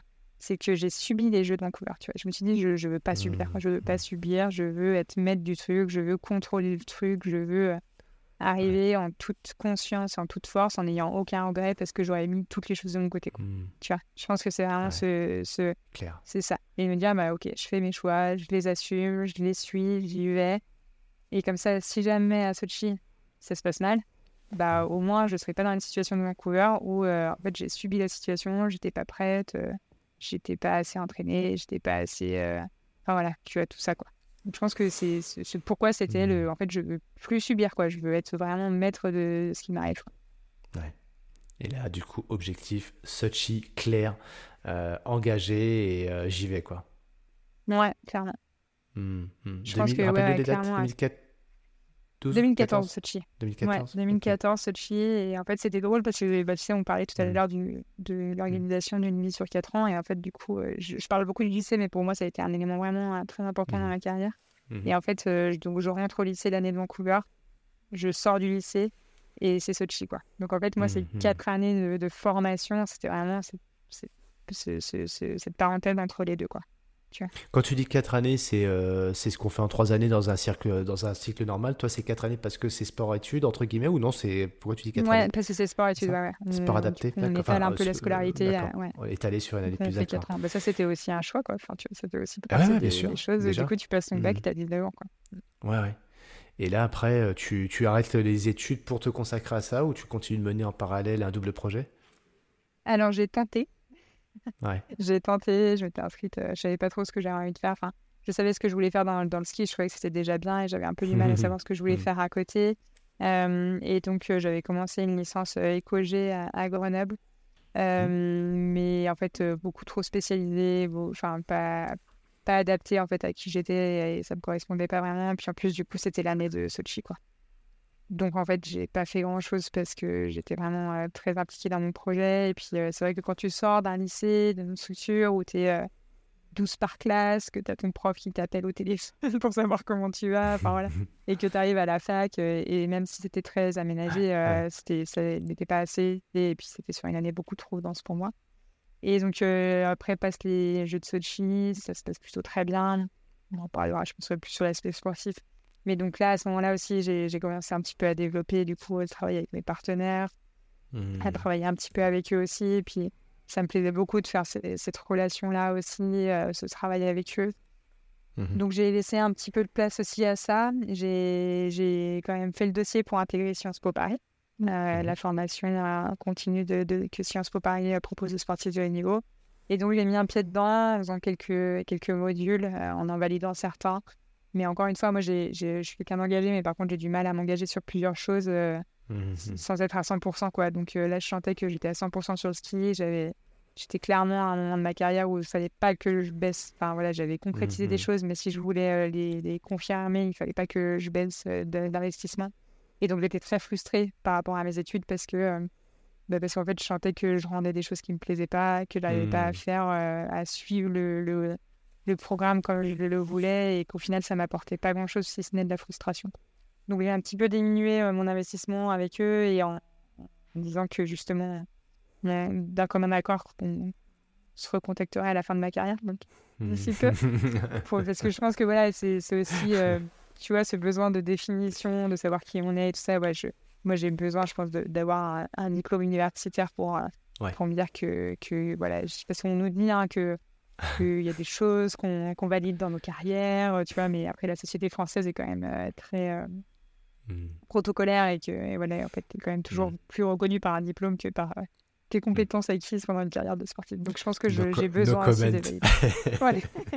Donc je pense que j'ai besoin. Après, je pense que c'est pas forcément j'ai besoin pour en vivre, mais je pense que moi personnellement, j'ai mmh, mmh. besoin de me dire que j'en suis capable, quoi. Tu vois. Mmh. Non, après dans des structures euh, fonctionnaires, enfin de fonctions publiques, euh, des entreprises, de, de, banques, etc. Enfin des choses très conventionnelles, des grands groupes. Euh, c'est vrai qu'une des clés d'entrée pour les ressources humaines, ça reste le diplôme, les formations certifiantes, qualifiantes, etc. Et si le sportif peut le faire pendant sa carrière sportive, tant mieux. Si c'est compliqué parce qu'on s'est consacré à, sa carrière sportive, mais qu'après il y a cette possibilité, bah surtout pour toi, j'imagine qu'aujourd'hui, euh, il y en a plein qui vont solliciter si c'est pas sur ce Mais viens, viens, Marie, viens, viens chez nous, j'imagine. Oui, non, mais c'est euh, sûr que, voilà, c'est sûr qu'aujourd'hui, il y a des opportunités qui s'ouvrent. Et puis, mine de rien, enfin, moi, aujourd'hui, je suis, enfin, je suis pas une femme d'affaires, mais j'ai une société. En fait, je, j'ai une société. Le jour, j'étais en train de faire ma comptabilité. Je me dis, mais en fait, j'ai pas eu besoin de faire euh, pour savoir faire la comptabilité de ma société. Donc, donc c'est sûr qu'on acquiert des compétences, mais, euh, mais voilà, c'est toujours euh, ces questions. On peut faire un petit focus là-dessus parce que bon, on va, on va revenir, euh, c'est bien parce que du coup ta carrière sportive a été notre fil conducteur, il y a Sochi, et puis après les, la suite. Mais donc forcément, comme tu, tu parles de, de, de, créer un projet avec des partenaires, etc. Donc forcément, oui, ils te disent, bah tiens, ok, très bien, soit tu crées une association, soit tu crées ton entreprise. Et toi, à quel moment tu crées cette entreprise c'est, Ça se passe quand? Alors en fait, bah, c'est une, une, entreprise qui qui gère mes, euh, mes revenus euh, de contrats de partenariat et d'image, en fait. Mmh. et donc ça, c'est... Ouais, l'entreprise, elle est, elle est née... je sais même pas, je sais même pas te dire... en fait, on a mmh. commencé avec une association. Mmh, et je crois que 2000, 2016, je crois, comme ça. Parce qu'il avait fallu à un moment donné que ce soit une société qui la porte, parce que c'était devenu trop important, et puis que, que, voilà, que l'association c'était une association, du coup, comme toute association qui ne doit pas faire de bénéfices. Et qu'aujourd'hui, en fait, Mmh. moi, c'est aussi ce qui me permet de, de vivre. Alors, il n'y a pas que ça. Mmh hein. Je suis aussi Mmh. euh, athlète euh, qui fait partie de, de- de la- des champions de l'armée, de l'armée de champions. Qui, euh, et euh, ça, on peut faire une petite aparté parce que c'est important et qu'il y a pas mal de personnes qui ne connaissent pas trop euh, ce fonctionnement. Mais en fait, euh, nous, les, les athlètes euh, en France, on n'est pas euh, salariés de nos fédérations, sauf certains athlètes et certains, euh, certaines disciplines. Mais les trois quarts, on n'est pas salariés. Donc, en fait, on n'a pas de statut social si on n'est pas étudiant et si on n'est pas salarié d'une entreprise. Et euh, voilà, donc on n'est on n'est pas professionnel. Et, euh, et en fait, déjà, on n'a pas de statut socia- social. Et ça, c'est quand même une vraie, euh, un vrai problème parce que bah, du coup, on on n'a pas de sécurité sociale, on n'a pas de cotisation sociale. Enfin, voilà, on n'a pas tout ce qui fait que tu es un citoyen, en fait. Eh Donc oui. on fait euh, du sport, c'est super, on, on fait Mhm. des émotions euh, aux, aux Français, mais voilà, on est, on est, on est personne, quoi. Mmh, mmh, On n'a mmh. pas de diplôme et on n'a pas de statut, bref. Et Ah, pas Et, bref, t'as euh, raison, tu, tu fais, tu, tout, as tout à fait raison de le souligner. C'est ce qui nous amènera à parler sans doute de, la- de, de, de la canne après. Mais euh, Euh. donc du coup, toi, par rapport à ça, euh, vas-y, n'hésite pas à exprimer un petit peu Ouais. ces difficultés parce que le sport, on s'imagine que c'est bon, ça, ça va bien quoi. Les voit, on voit les réseaux sociaux, ils ont, ils ont, ils ont Ouais. plein de followers, tout va bien ou pas d'ailleurs. Il y en a qui n'en ont pas, mais quand même pas de, de, site internet tout ça. Et pour autant, faut bien vivre, il Ouais. faut, faut avoir une, une sécu, la, la sécu, la mutuelle et tout ce qui va bien. Donc ouais, comment on sait quels sont les dispositifs pour toi en tout Ouais. cas. Ouais. Et puis du coup, il y a quand même un moment donné où tu dois aussi te consacrer pleinement. Donc euh, avoir un travail Mhm. à côté, ça te permet pas non plus de, de passer certains gaps euh, nécessaires pour euh, performer. Et donc moi, je fais Mhm. partie de l'armée de champions qui est du coup une des solutions proposées par l'État, qui a été d'ouvrir dans certaines institutions en France des postes pour les sportifs de haut niveau. Et donc il y a l'armée, il y a les douanes, il y a la SNCF, il y a l'EDF aussi aujourd'hui qui embauche des athlètes. Peut-être pas EDF, la police nationale. Mais, euh, mais voilà, et donc euh, en fait, on a, on a des, des contrats de travail. Donc moi, aujourd'hui, je suis fonctionnaire parce que comme je suis euh, en situation de handicap, je peux pas être militaire. Mais, mais voilà, j'ai un contrat de travail et en fait, au-delà d'un- soutien financier, c'est surtout un, un soutien euh, socialement parlant parce que ça nous donne un, un statut et ça, c'est hyper important. Et après, ben, on a nos partenaires privés qui sont du coup des, des, des marques avec lesquelles on, on s'associe et à qui on, on vend notre image. Alors en échange. Alors moi, ça c'est vraiment Mhm. quelque chose qui est hyper important pour moi et que j'ai développé assez rapidement. C'est euh, que ces contrats-là, c'était pas juste une signature en fond de page. C'était euh, des contrats dans lesquels euh, il y avait un réel échange. Parce que euh, moi, j'ai toujours eu, on a beaucoup parlé du, du syndrome de l'imposteur sur la formation, je suis en plus ma vie. Mais, mais moi, dans ma vie d'athlète aussi, des fois, tu signes des contrats et tu te dis, mais en fait, à quel moment, euh, moi, je leur rapporte autant en termes d'image, à quel moment le fait qu'ils Mhm. s'associent à moi, ils arrivent vraiment à le valoriser. Enfin, voilà. Et en fait, ça, moi, c'est toujours quelque chose euh, où j'ai toujours été un peu gênée, entre guillemets, euh, de demander des choses à mes partenaires, d'augmenter les Mhm. contrats, des choses comme ça. C'est pour ça qu'aujourd'hui, je suis accompagnée pour ça, parce que moi, je suis incapable de demander des choses. Et, euh, mais en fait, ben, du coup, moi, j'ai toujours euh, proposé en, en échange ben, soit des interventions avec eux dans leurs entreprises auprès de leurs collaborateurs, soit des projets, enfin voilà, des, des choses pour que, ben, en fait, moi, ça me, ça me permette de justifier un peu mon salaire auprès Mhm. d'eux et Mhm. que, en fait, ben, ça me fasse aussi grandir parce que du coup, ça m'a aussi vachement euh, forgé et formé parce que j'ai rencontré beaucoup de monde à travers euh, ces, ces interventions et puis parce que, bah, du coup, j'ai rencontré euh, différents milieux aussi parce que j'ai des partenaires un, un peu de, de tout milieu. ouais. Et là, pour les sportifs qui nous écoutent, ou alors professionnels ou juste passionnés, hein, parce qu'il y a des, des sportifs qui sont dans des disciplines qui sont peu médiatisées ou qui sont pas qui sont pas professionnalisées. euh, donc par, face à ce syndrome entre guillemets, qui suis-je pour te réclamer des sous, pour demander des sous, ou pour toucher des sous de telle telle entreprise, telle, telle entreprise privée ou tel partenaire. euh, quelle a été ta démarche toi et comment tu comment as franchi un petit peu ce cap-là pour dire bah tiens on va écrire un projet ensemble je vais vous voir tu n'avais pas d'agent en plus j'imagine à l'époque tu en as peut-être eu un par la suite tu en as eu un d'ailleurs un agent? Oui, enfin, j'ai eu mon Ouais. papa au début. oui voilà donc bah ouais qu'est-ce Voilà. que c'était quoi Ouais, la démarche c'était important. euh, je, pense avec, que, je pense que ça, c'est important d'avoir quelqu'un, Ouais. euh, un intermédiaire. Euh, euh, d'avoir quelqu'un en fait qui, qui, ouais, qui fait intermédiaire, qui t'accompagne, qui te permette, euh, avec qui tu peux un peu échanger, puis en fait, euh, qui gère un peu ces aspects-là. Après, c'était pas le métier de mon papa, et puis il y a un moment donné où ça prenait, euh, ça prenait euh, beaucoup de place et beaucoup de temps, et puis en fait, ça prenait Mhm. une dimension haute, notamment au moment où j'ai signé euh, mon contrat avec L'Oréal Paris, où là, quand on a reçu le mmh. contrat, bah voilà, je veux dire, juridiquement, il fallait une lecture un peu différente de celle de mon papa. Mmh. Et donc, c'est à ce moment-là où, euh, où j'ai décidé de me faire accompagner, mais accompagner par quelqu'un que je suis allée chercher et euh, à qui j'ai proposé de, travailler avec moi. Ouais. Mmh. Et ça, je pense que c'est. Après, derrière, euh, j'ai été démarchée par plusieurs agences. Et c'est délicat. Enfin, ça, c'est. Moi, je trouve ça compliqué parce que quand quelqu'un vient me démarcher, c'est qu'il y voit un, un, comment dire, un business et du coup, je trouve que la relation, déjà, elle, n'est pas saine. Et en fait, mmh. moi, j'ai eu la chance, du coup, de, de trouver quelqu'un, en fait, euh, qui travaillait de, de l'autre côté, qui travaillait pour les entreprises, euh, du coup, qui travaillait pour un partenaire dans la signature euh, de, de, mon contrat. Et donc, en fait, je lui ai proposé de passer avec moi de l'autre côté et donc de travailler pour les athlètes sur les contrats. Et, donc, c'est un projet qui, qui l'a bien motivé. Et puis, du coup, c'est quelqu'un que je connaissais déjà, avec qui j'arrive vraiment bien à travailler. Et puis, du coup, on, bah, on, a grandi un peu ensemble aussi, parce que du coup, elle est, mmh. elle est née à Jean avec moi, quoi. Nous, on mmh. grandit ensemble euh, dans cette relation-là, et, et elle me connaît très bien, donc elle est aussi capable de, de, de savoir ce que moi j'estime être OK, de ce que je suis capable d'accepter ou pas. Euh, il y a beaucoup d'échanges aussi. Euh, moi, je suis beaucoup dans la communication parce que c'est pas parce qu'il y a une agent que je suis plus en copie des mails et que je suis pas capable d'y mmh, répondre quand il y a besoin. Euh, voilà, il y a toujours cette. Ce... Moi, je suis mmh, toujours pas très loin, mais en tout cas, moi, ça me permet mmh. d'avoir déjà ouais, un soutien, un appui euh, de réflexion, de me dire est-ce que c'est OK si on parle là-dessus ou pas.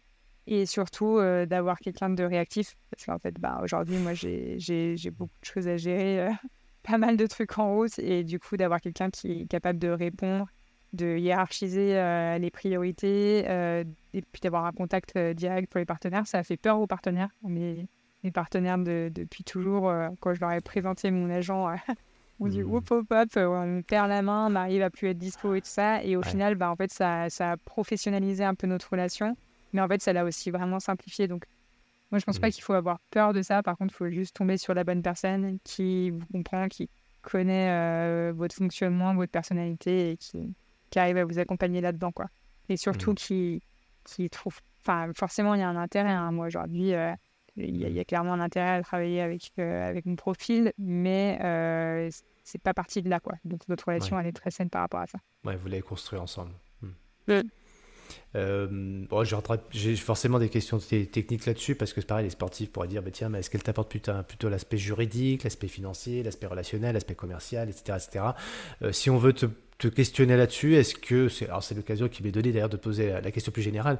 Euh, si on veut entrer en contact, en contact avec toi, c'est quoi le, meilleur euh, canal de communication pour un sportif qui dit tiens Marie ce que tu as dit ça m'a interpellé. Est-ce que tu peux m'en dire un peu plus ou euh, me donner une référence, ce genre de choses Comment on fait pour ça avec toi? Eh ben, alors c'est moi qui gère mes réseaux en général, mes réseaux sociaux. C'est toi qui gères. ouais. À part sur les gros événements, c'est mon frère qui prend la main parce que c'est son métier. Euh, donc, du coup, c'est lui qui prend la main, mais sinon, il est, il est en backstage. Il, il m'aide euh, si j'ai des questions, mais, euh, mais c'est moi qui suis, qui suis sur mes réseaux. Donc, vous pouvez me contacter sur mes réseaux. et après, c'est drôle parce qu'en fait, justement, on est un peu en train de réfléchir à ça aussi, à, comment est-ce que, à comment témoigner un peu de tout ça aussi, parce que c'est, je suis pas, je suis pas un modèle. En fait, il n'y a pas de modèle. Y a, y a c'est pas parce que mmh. moi je fonctionne comme ça que ça correspond à tout le monde, mais par contre, il y a peut-être des choses à picorer. Donc, donc voilà, mais je reste ouverte et ça, c'est vraiment quelque chose qui me plairait de pouvoir un petit peu transmettre cette expérience aussi à d'autres athlètes. Ouais, c'est super intéressant, Marie, parce qu'en fait, euh, ce que tu nous dis à l'instant est assez éclairant, parce qu'on pourrait croire que, bah tiens, dis-moi en gros le, quels sont les modèles en fonction des fédés, des clubs, machin, etc. Bref, euh, dites-nous ce que je dois faire pour pouvoir mieux gérer mon branding, mon business, mon commerce, etc. en tant que SHN ou ex-futur SHN, bref. Et finalement, euh, ce que tu nous enseignes là, c'est que toi, ça s'est construit au fur et à mesure. Et aujourd'hui, chacun doit trouver son propre modèle, mais pour autant, toi, la façon dont ça s'est modélisé, la façon tu le côté un peu pâte à modeler de la chose, c'est ça reste unique et chacun fera sa propre pâte à modeler. Mais encore faut-il avoir l'art de, de, bien euh, utiliser ses mains. Euh, si je peux me permettre l'expression, Marie, tu m'en voudras pas. sa main, ses six doigts, pardon, ses six doigts. et pour justement construire son propre, euh, régir sa propre, son propre business, parce que finalement, oui, c'est une entreprise. Alors le mot business peut être avoir une connotation péjorative, mais c'est ton entreprise. Et là, elle s'est bien construite jusqu'à présent et elle n'est pas finie d'être construite construite d'ailleurs. Mais voilà, c'est toujours intéressant d'avoir aussi ce, partage d'expérience. Donc forcément, les questions, si on en a, bah, c'est cool de ta part si les sportifs peuvent changer. Alors d'ailleurs, je pense qu'il y a un autre canal. Alors, je vais aller dessus, mais franchement, j'aimerais bien revenir sur ton parcours parce que quand même, c'est quand même un palmarès qui est juste extraordinaire. Mais puisque l'occasion, la tentation m'est donnée là, de, parler un petit peu de toi, ton rôle par rapport à d'autres sportifs. Donc je sais que tu es au sein du comité des athlètes. comment ça s'est fait ça? Et qu'est-ce que tu y fais aujourd'hui au sein de la Cannes? Alors, je suis, euh, en fait, je suis dans deux commissions des athlètes. Euh, mhm. Je suis dans la commission des athlètes euh, de, de Paris 2024, du comité d'organisation, que j'ai mhm. intégré en 2018 à la suite des Jeux de Pyeongchang. C'est mhm. Tony Estanguet qui m'avait sollicité. c'est vraiment à la sortie des Jeux, je pense que c'était le soir de la cérémonie de clôture. Il m'a dit ça te dirait pas. donc, donc voilà, et ça c'était vraiment intéressant parce que hum, parce qu'en fait, euh, bah, ça me donne l'occasion de, de, voir un peu ce qui se passe dans le backstage de ces événements euh, qui, ont fait, euh, qui ont fait ma carrière quand même. Parce que mmh. moi, je, je, suis, pro-jeu. je suis un, produit-jeu même, je dirais. Mmh. Je suis issu des Jeux paralympiques, et, mais par contre, toujours du côté athlète. Et j'ai parfois été un peu frustrée sur certaines participations du manque de considération qu'on avait pour les athlètes justement qui sont justement les acteurs principaux de ces événements-là. Et, mhm. et, voilà, je voulais savoir un peu comment ça se passait. Et donc du coup, d'intégrer cette commission des athlètes, ça me permettait de, de, de rentrer un petit peu dans la dans l'arrière-boutique de ces événements qui sont énormes et en fait on ne se rend pas vraiment compte tant qu'on n'est pas dedans. Et donc ça, c'était une belle proposition que du coup, j'ai pas mis longtemps à accepter. et qui s'est révélée être une belle expérience euh, où euh, je je pense vraiment que sincèrement que la commission des athlètes euh, de Paris 2024 est écoutée. On est sollicité sur pas mal de sujets. Euh, on a déjà fait bouger certaines lignes, donc euh, c'est quand même c'est quand même plutôt une belle expérience. Mmh. Et aujourd'hui, alors je crois que c'est l'année prochaine, je crois que toutes les institutions sportives françaises devront avoir une commission des athlètes. Et donc le comité paralympique a, a créé sa, sa, son, sa commission ce printemps. Et euh, donc moi, c'est vraiment quelque chose qui me plaît. Hein. J'ai vraiment envie de, de, partager et de m'investir et de rendre un peu l'appareil à, à, ce milieu. Après, euh, c'était peut-être un petit peu tôt. Je ne savais pas trop parce que j'avais eu une expérience dans la commission des athlètes euh, de la Fédération internationale paralympique où en fait, je pense que j'étais pas assez mûre. J'étais encore trop dans ma mmh carrière. J'avais pas assez de recul. et donc, du coup, c'était pas hyper intéressant pour moi à ce moment-là. Mais là, quand le, comité paralympique a créé la sienne, je me suis dit, ben, c'est un peu l'occasion déjà d'être là dès le début et donc euh, de donner aussi une énergie, euh, l'énergie que j'aimerais qu'une commission des athlètes ait euh, parce qu'elle a sa création et donc c'est aussi le moment d'impulser les choses. Et, du coup, j'ai dit, bon, bah, allez, bon, je candidate. Et donc, j'ai candidaté et j'ai été élue coprésidente début juillet de cette mmh. commission des athlètes du comité paralympique et avec pas mal de, beaux enjeux, de beaux projets, parce que bah, aujourd'hui, on est quand même dans un, un moment qui est, qui est important pour le paralympisme en France à la veille mmh. des, Jeux de Paris. Il y, a, il y a, beaucoup de choses à, à, faire, il y, a, il y, a, un vrai tremplin à saisir, donc euh, donc c'est hyper stimulant. Ça rajoute encore un petit truc, mais en ce moment, je suis plutôt dans l'accumulation de projets parce que je me sens vivante comme ça. Comme euh, j'ai l'impression que c'est pour éviter la petite mort du sportif peut-être euh, au printemps. Du coup, je reviens en me disant non, mais en fait, j'ai plein de trucs dans ma vie. Mais voilà, non, c'est chouette. Ça, je, je, suis vraiment contente. On a une belle commission avec, euh, avec des beaux athlètes bien motivés. Donc, je pense que ça va T'as as une action qui te tient plus à cœur qu'une autre, toi, personnellement? Moi, le, déjà, l'action principale, c'est qu'on est vraiment une voix euh, au sein des, des, instances euh, décisionnaires. Et, et, mon but, mon projet, c'est qu'en gros, on, est, on arrive à avoir qu'on soit le, contact des athlètes et qu'en gros, on soit pas juste une commission qu'on pose au sommet là-haut et que personne ne peut atteindre, qu'on soit vraiment une commission que les athlètes peuvent, euh, peuvent contacter pour mmh. faire remonter mmh. des infos parce qu'en fait, ben, moi, je me rends compte, il y, a plein de choses qui dysfonctionnent, moi, de mon côté, et euh, dans, dans, dans, le fonctionnement euh, de, de, mon institution sportive, voilà, il y a des choses que je vois, que je ressens, et en fait, bah, quand je commence à en parler un peu autour de moi, je me rends compte que c'est euh, des choses qui sont assez similaires dans différentes mmh. euh, disciplines, dans différentes relations. Enfin voilà, il y a, y a, beaucoup de choses qui se retrouvent, mais en fait, tant qu'on ne se rencontre pas, tant qu'on ne discute pas, tant qu'il n'y a pas ce mmh. lien qui est fait, bah, en fait, c'est des choses qui, qui, qui, restent un peu ensevelies et qui, du coup, sortent peu. Et, euh, voilà, je, je, pense que c'est important que, que les athlètes euh, un ces contacts là. Moi, j'ai pas envie l'idée qu'on soit au contact de ces athlètes-là et que ce soit une, une opportunité pour les athlètes de s'exprimer et du coup de, de, faire remonter des choses qui semblent être assez généralisées pour pouvoir faire évoluer un petit peu certaines choses. quoi. C'est-à-dire, ben, en fait, il y a, y, a, y a, tant d'athlètes qui pensent ça, donc peut-être qu'il va falloir qu'on qu prenne un peu en considération certaines choses. Enfin, voilà. Donc un peu mmh. regrouper, euh, ça c'est vraiment ce que j'aimerais, c'est ça, c'est qu'on regroupe en fait euh, et qu'on soit accessible. quoi on fasse remonter l'info et qu'on replace du coup le, les athlètes au centre du truc quoi parce que mmh. euh, enfin les athlètes les pratiquants c'est même pas là on parle pas que du haut niveau quoi là au niveau du mmh. paralympisme on parle aussi des pratiquants quoi des, des difficultés euh, des difficultés d'accès aux pratiques euh, des difficultés d'accueil dans des clubs dans des choses comme ça donc ça c'est hyper important quoi de, de replacer le pratiquant du sport et pas juste des fois on part un peu sur les enjeux sur les enjeux sociétaux économiques et tout ça. Je pense qu'il faut aussi euh, juste se dire que le sport à la base c'est bon pour l'individu quoi et pas mmh, juste bon pour, euh, pour, euh, voilà, pour les finances de certains. bouger, ouais, se connecter avec son corps et puis avec euh, que ce soit un, un, corps entier ou un corps différent, en tout cas qu'on puisse bien l'habiter et, puis bouger un peu partout où, voilà, où, il y a des structures et c'est pas toujours simple. Quoi.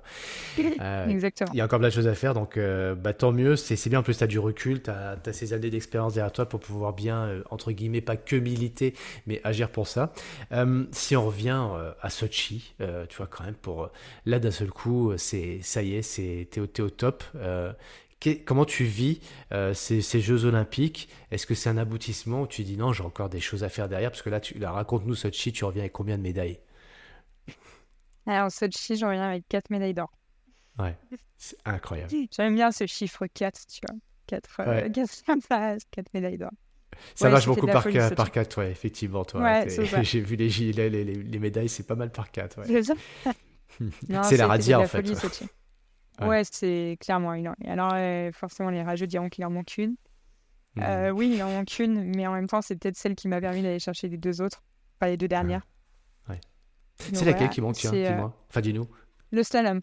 Ah, le slalom, d'accord. Parce que tu as quoi Ta descente, le géant, le. Super G, super combiné. Super G. Et su... Ah, le combiné, bien sûr. Bien combiné. ok. Et euh, il manque le slalom où je. Là, c'est clairement ma discipline, le slalom à cette époque-là. J'étais vraiment. Euh, voilà. Et je, et je sors à la quatrième porte, un truc horrible où tu as juste envie de, de rechausser ton ski et de dire non, mais là, je peux recommencer. Je peux remonter au départ. C'est n'importe quoi. Et non, tu peux pas. Donc, euh, donc voilà, mais c'était. Voilà, non, c'était de la folie. C'était. c'était ouais, c'était au-delà de mes espérances. C'était, j'avais gagné, euh, j'avais gagné cinq médailles euh, d'or au championnat du monde l'année d'avant. Mmh, mmh. Mais en fait, je pensais pas qu'au jeu, enfin, vu mon expérience à Vancouver, je savais la dimension qu'avait cet événement, l'impact que ça pouvait avoir sur un athlète. Mmh. Donc, je me rendais pas du tout compte. Et puis, en fait, bah, bah, surtout en vitesse, je me sentais pas encore complètement euh, mûr pour cette discipline. Et puis, bah, en fait, si. Donc, c'était de la folie. T'as 20 ans, hein, c'est ça, à cette époque-là? Ouais, j'ai 20 ans. J'ai 20 ans et, et en plus, euh, ça a été un moment qui était dingue parce que j'avais de la famille qui avait fait le déplacement. Donc, ils étaient, hmm.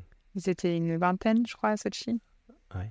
Et c'était fort, quoi, de pouvoir partager ça avec eux. On a, en plus, dans le monde du paralympisme, il n'y a, y a, pas énormément de public euh, le reste du temps. Les, les mmh compétitions ne mmh sont pas mmh forcément adaptées pour qu'il y ait des gens qui viennent nous voir. Donc, euh, donc là, c'était c'était beaucoup, beaucoup d'émotions. Puis il y a eu hmm. la concrétisation de cet objectif ultime de la médaille d'or, la première, où là tu fais, mais là, à la fois tu es hyper heureux, tu vois, tout mmh. là, euh, bah, en fait, je viens de, de concrétiser. Euh, de concrétiser tout, tout, mon investissement de ces dernières années et c'est là, c'est dans cette médaille et en même temps, sais, quand tu es athlète, tu penses à cette médaille, tu la veux vraiment, mais tu mmh. penses pas du tout à ce qu'il y a après. Tu vois, tu te dis pas, bon, ok, mais quand j'aurai ma première médaille d'or, parce que en fait, c'est déjà tellement énorme de penser à une médaille d'or, surtout tu te projettes pas après. Et du coup, moi, je me souviens sur ce podium de, de son vertige, quoi, où, où mmh. tu es là, on te remet ta médaille, tu es là, elle est là, tu t'en as tellement rêvé que ça te semble pas vraiment vrai. Et en plus, tu te dis, euh, ouais, et puis après, tu as quand même ce moment où tu es complètement perdu en me disant, mais mais punaise, du coup, je, je fais quoi là? C'était quoi le programme? Il n'y a, a, plus de programme. Toi, il faut que je réécrive un programme. En même temps, tu as ta famille en face euh, qui est en larmes. Ils ont les yeux rouges, je pleure. Et toi, tu es là-dessus. Quand tu vois, c'est un moment qui est, mmh. qui est, qui est hyper puissant. Et après, l'avantage, c'est que du coup, bah, quand tu fais plusieurs courses sur deux semaines, bah, en fait, tu cours le lendemain ou le surlendemain. Quoi. Donc, tu n'as pas trop ce temps de. Tu n'as pas cette petite dépression Mmh. après avoir atteint un tel Mmh, mmh. objectif. Quoi. Tu vois, es obligé de, de rester à flot comme ça euh, pendant, pendant deux semaines. Quoi. Et euh, par contre, euh, du coup, tu prends pas non plus vraiment le temps de réaliser. Quoi. Tu vois, le moment de réalisation, il est, il est très court. Et, euh, et moi, je me souviens que du coup, après Sochi, ça avait été hyper étrange parce que j'avais reçu une invitation euh, pour les Laureus Awards. Euh, c'est, euh, c'est- en fait, c'est quelque chose qui est très, très connu dans les pays anglophones, mais très peu en France. Et en fait, c'est une, euh, une, sorte de fondation qui organise euh, chaque année une élection des athlètes suivant différentes catégories. Il y a une catégorie handisport. Et juste avant de partir de, à Sochi, j'avais reçu un message qui disait Vous êtes conviés à participer à la cérémonie à Kuala Lumpur. euh, vous Mmh. pouvez être accompagné d'une personne en voyage business, machin et tout. Et tu vois, moi, je- ça, typiquement, avant Sochi, euh, j'ai en transféré le mail ouais. à mon père, Ouais. quoi, tu vois. J'ai Ah, transféré le mail à mon père, je lui dis, euh, regarde, je sais pas si c'est une blague ou pas. euh.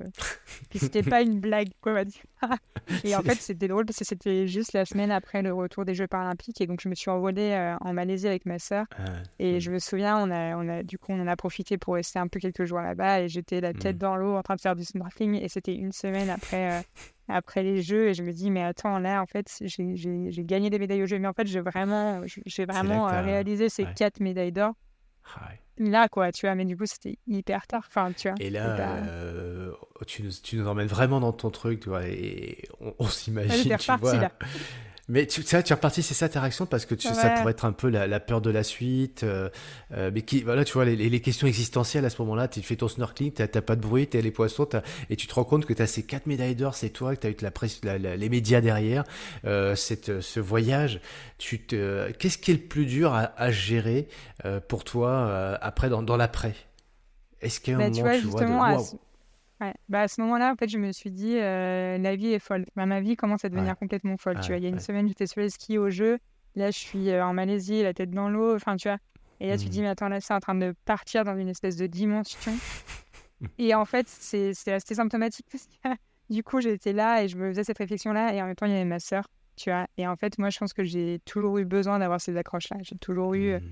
besoin de me rassurer auprès de mes proches. J'ai j'ai souvent besoin de revenir à la maison. J'ai euh, ça, c'est ce qui manque vraiment. Et eux, ils ont eu Mhm. cette capacité à, sais, à pas s'emballer avec moi euh, et à toujours Ouais. me garder sur terre en étant. moi, j'ai jamais été une championne chez eux. Ou tu vois, Ouais, ouais. je, suis juste leur sœur ou leur fille, quoi. Enfin, tu vois. Mhm, mhm. Et ça, je pense que c'est ça, ça a été euh, essentiel pour moi, tu vois. Ouais. D'avoir cet C'était plutôt équilibre-là, ouais, c'est quelque chose pour qui toi. Ouais. complètement. Et cet équilibre, pour moi, il est, il est, il est indispensable, quoi. Tu vois, moi, j'ai T'as jamais, excuse-moi du terme, équilibre. le... mais Marie, t'as, t'as- t'as jamais pété un fusil, tu sais, du genre, euh, tu sais, euh, d'un, d'un seul coup t'as le succès, d'un seul coup t'es désiré, t'es demandé, etc. Toi, t'as jamais eu cette sensation de dire, bah je... c'est bien beau Beaufort, c'est bien beau la famille, c'est bien beau, etc. Je sais que j'y suis bien, mais quand même, euh, je... tu vois, il y a, y a le côté, les, les strass, les paillettes et tout, tu, tu déconnectes pas un peu de ton monde, euh, de ton territoire, ton terroir, tes sur- ce retour aux sources Ouais, non, je, je, franchement, je crois pas. Et, Ouais. euh, et c'est drôle parce qu'il y a plusieurs moments dans ma vie où, Mhm. en fait, c'était, c'était euh, paillette à paillette, quoi. Enfin, tu vois, j'avais Ouais. besoin de Ouais. ce, ce changement et j'ai des amis, tu vois, qui, Mhm. qui me parlent jamais de ski. Enfin, tu vois, qui savent que je fais du ski de haut niveau, qui, Mhm. qui- mais qui ont pas du tout la notion de ce que ça, ce qu'on s'y- enfin, ce- enfin, ce que ça évoque, ce que ça représente. Enfin, tu vois.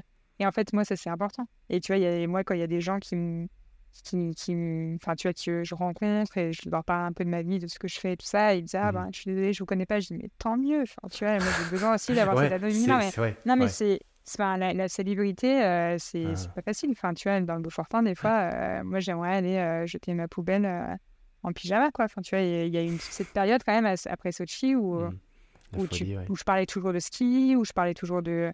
enfin, où t'as as, l'impression d'être en boucle, quoi, tu vois. Et ça, c'est c'est pas Mhm. facile, quoi. Mais, euh, mais après, non, pour ce moment paillette à paillette, tu vois, il y a une- un autre Ouais. exemple. Mais euh, du coup, tu vois, typiquement la Malaisie, donc on, on- bah, c'était euh, cet événement. En plus, je reçois le trophée cette année-là et je me souviens, je disais à ma soeur, je dis, mais pas que ce soit moi, faut pas que ce soit moi. J'étais fatiguée, j'étais épuisée. Je dis, mais là, je peux pas monter sur scène et parler en anglais en plus. Enfin, tu vois, j'étais en mode, non, mais c'est pas possible. Et là, boum, je suis élue, tu vois. Et en même temps, la semaine d'après, on avait demandé à se faire un détour par la Thaïlande. Du coup, tu vas valider Thaïlande parce que ma cousine elle, était en Thaïlande à cette époque-là. Et en fait, on, donc on a quitté notre, notre hôtel 5 étoiles au pied des deux tours euh, de, la, de, de Kuala Lumpur. Et on a mmh. rejoint ma cousine dans sa petite chambre. On a dormi à trois dans son lit. Euh, enfin, tu vois. Et en fait, j'ai eu plusieurs comme ça, au moment où, pareil, une fois, j'ai été invitée au gala de la Croix-Rouge à Monaco. Et puis, mmh. on rentre avec mon conjoint et on était invité à un mariage d'amis et on a dormi dans notre douane euh, sur le parking euh, de la salle des fêtes, quoi. Et c'était le lendemain de notre hôtel 5 étoiles à Monaco. Et en fait, moi, j'ai mmh. besoin de cet équilibre-là, cet équilibre tu vois et je me, et je me sens plus à l'aise, et c'est ce qui me rassure, je me sens plus à l'aise à dormir dans mon van que dans un hôtel 5 étoiles, tu vois ce que je veux dire. Hmm. Même si j'apprécie, hein, tu vois. Euh, oui, bien sûr. Mais tu vois, même pour des sportifs qui n'ont qui peut-être pas encore vécu ça ou qui ne vivront peut-être jamais, ça doit être trop bien, mais finalement c'est rassurant de t'entendre dire, oui, c'est bien de vivre l'expérience, mais ce retour aux sources, c'est ce qui nous ancre comme tu as dit tout à l'heure. Et c'est dans cet élément qu'on se sent bien finalement. Donc tu es, lucide par rapport à ça et tu pas tombé dans cette spirale, euh, tu vois, où d'un seul coup la médiatisation, l'envie de, de, rencontrer euh, Marie, euh, juste d'avoir le, le, selfie avec elle, l'autographe. Ça, ça t'a pas fait trop tourner la tête parce que as, tu te sentais mieux finalement dans ton univers à toi? Ouais, je pense que mon, mon univers a toujours fait en sorte que je me sente mieux avec eux. Tu vois ce que je veux dire? Il y a aussi ce ça aussi, c'était très important, tu vois. Mmh, mmh. De, de, de, du coup, de toujours bien accueillir là où j'étais, où j'avais besoin d'être, quoi, tu vois. Mmh, ça, c'est... Enfin, moi, et mon entourage a joué un rôle, et joue toujours un rôle très important, enfin, tu vois. Et aujourd'hui, si je suis capable d'annoncer et d'être très sereine avec l'annonce de ma fin de carrière, c'est aussi parce que je sais que enfin, ma base, elle est solide et elle est là, quoi, tu vois. Sur euh, tout après, donc ça s'est enchaîné, il y a eu Sochi, euh, après, quatre ans après, c'est à nouveau une radia. Ouais, mais ça, ça a été aussi très différent parce que c'est une confirmation en fait. Et c'était peut-être encore plus dur que Sochi. Parce que eh du coup, euh, on dit souvent que c'est le plus facile, c'est d'arriver au mmh. sommet. Par contre, d'y rester, mmh. c'est une autre affaire. Et, mmh. et c'est vrai que moi, à partir de Sochi, je savais que mon objectif, c'était de, de confirmer, confirmer, confirmer. Et, et en fait, bah, une deuxième place, c'était pas une victoire. Donc, c'était, enfin, moi, je me souviens de, de, de, soirs de course où, euh, où je gagne et où, euh, félicite à demi mot quoi parce que bah, parce qu'une deuxième place mmh. c'est une deuxième place pour Marie c'est pas c'est pas bien quoi mmh. enfin tu vois. Mmh. et après il y a eu donc il y a eu ouais y a, donc j'ai eu besoin de confirmer. Donc Pyeongchang ça a été de la folie ouais. Ça a été de la folie de confirmation. Et puis en plus euh, j'avais ce statut de porte-drapeau qui était qui était fou parce qu'en fait je savais que ça me portait un peu au nez après Sochi euh, y a les, les, les anciens de l'équipe avaient arrêté donc j'étais une des plus médaillées donc Enfin voilà, mmh. si, on réfléchissait, c'était quand même. Euh, il y avait de fortes mmh. chances que, que je sois du coup porte-drapeau. Et du coup, bah, c'est une charge en plus, c'est de la pression en plus, c'est de la médiatisation en plus. Donc voilà, je ne savais pas trop si j'acceptais ou pas. Et en même temps, euh, voilà, je, quand l'occasion se présente et qu'on te le dit vraiment, tu refuses pas. Et, mmh. euh, et en fait, j'ai pas du tout regretté. Parce qu'effectivement, il y avait plus de médiatisation, il y avait plus de, de, pression. Et en même temps, il y avait aussi des émotions complètement différentes. Et et à Pyeongchang, euh, une approche très particulière de ces jeux parce que du coup, je les vivais avec la délégation et pas au sein de la délégation. Quoi. Je les vivais vraiment avec eux. J'ai vécu chaque médaille hyper intensément. Et puis voilà, je sais pas, il y avait un truc qui me portait en plus. quoi. Donc euh, ça, vraiment, mmh. ça, a été, euh, ça a été vraiment important. Et ouais, Pyeongchang, c'était vraiment la fête. quoi. Tu vois, Pyeongchang. Mmh de confirmer d'aller chercher cette médaille de slam que j'avais pas eu. Bon, du coup, je perds le super combiné parce que je tombe au super combiné parce que moi, je, je peux pas faire des jeux sans tomber. Donc, euh, donc, du coup, je tombe forcément. Je tombe jamais le reste de la saison, mais je tombe toujours au jeu. donc voilà, mais j'étais allée chercher cette médaille de slam. Donc là, le, en plus, c'était le dernier jour, mm. c'était la dernière compétition, c'était la dernière médaille de la délégation. Enfin, tu vois, c'était. Mm. J'ai ouvert le compteur, je l'ai fermé. Enfin, c'était incroyable. C'était vraiment de la folie. Ouais, c'était fou. Ouais. Alors c'est vrai qu'on est souvent, comme tu l'as très bien dit tout à l'heure, euh, rythmé par, ces quatre années, les JO. Pour autant, euh, toi, il y a eu aussi toutes les compétitions chaque année euh, et tu as eu de nombreux titres de champion du monde finalement, la question qui me vient à l'esprit, euh, j'en ai deux, tiens, euh, qui n'ont rien à voir, mais la première, c'est quelle serait un petit peu la clé, la méthode, le secret euh, de, Marie dans ce, côté régulier, régularité. alors, on sent qu'il y a du travail, de la discipline, etc. Mais si tu devais, toi, décortiquer un petit peu le truc en deux, trois faits majeurs ou de, de trois enseignements majeurs, tu dirais quoi pour ceux qui, qui sont assez irréguliers, tu vois? Ah, j'arrive pas à être constant. Bah, Marie, raconte-moi toi comment tu fais? Et la deuxième question, je la dis maintenant parce que j'ai oublié après, c'est quel est le plus bel endroit de la planète pour toi Moi, je vais commencer par celui-là. Allez, vas-y. Non, moi, le plus bel endroit de la planète, et pour avoir quand même pas mal voyagé, Bien sûr, pour ça. ouais. c'est quand même le Beaufortin, quoi. Non, mais Ah je suis J'y crois euh, pas. non, mais je suis, je suis- non, mais je suis très, très. euh, je suis. Comment dire euh, comment, le Chauvin, euh, c'est ça Chauvine, ouais, je suis très, très chauvine, peut-être. Mais en vrai, hein, c'est vraiment très beau. Non, mais c'est. Ah ouais. C'est là fait, où tu étais bien. quoi. Ouais. Mais en fait, c'est même objectivement, c'est très très beau. Enfin, là, j'étais dans la voiture avec euh, Christian Prudhomme sur le Tour de France et Ouais. je pense que c'est un des plus beaux endroits du Tour. Et Ouais. c'est vrai, non, mais le lac de Rosan, c'est de la folie, c'est un petit, petit joyeux. Je dis, Ah, la, mais- je dis la même chose de mon Jura, moi je dis la même chose, c'est le plus bel. Quand je Ah, vais retrouver ici, je suis trop beau. bien. Non, mais alors, non, mais le Jura, c'est beau. Non, mais il y a des très beaux coins dans, dans, dans, dans- Ouais. dans- sur la planète, enfin, vraiment. Et j'ai quand, même- Mm. quand même bien voyagé, j'ai vu pas mal Mm. de coins. Il y a de très beaux coins en France, surtout. Ça, c'est hyper important Mm. de le dire. parce que, euh, moi, je découvre toujours des coins assez merveilleux en France. Mais je pense qu'effectivement, le Beaufortin a ce petit supplément d'âme parce que, parce que j'y ai grandi et parce que ça signifie autre chose pour moi. Mais c'est quand même très beau. Bref. Et donc, la question d'avant, moi, je l'ai oubliée du coup. je l'ai pas oublié. Mais euh, je.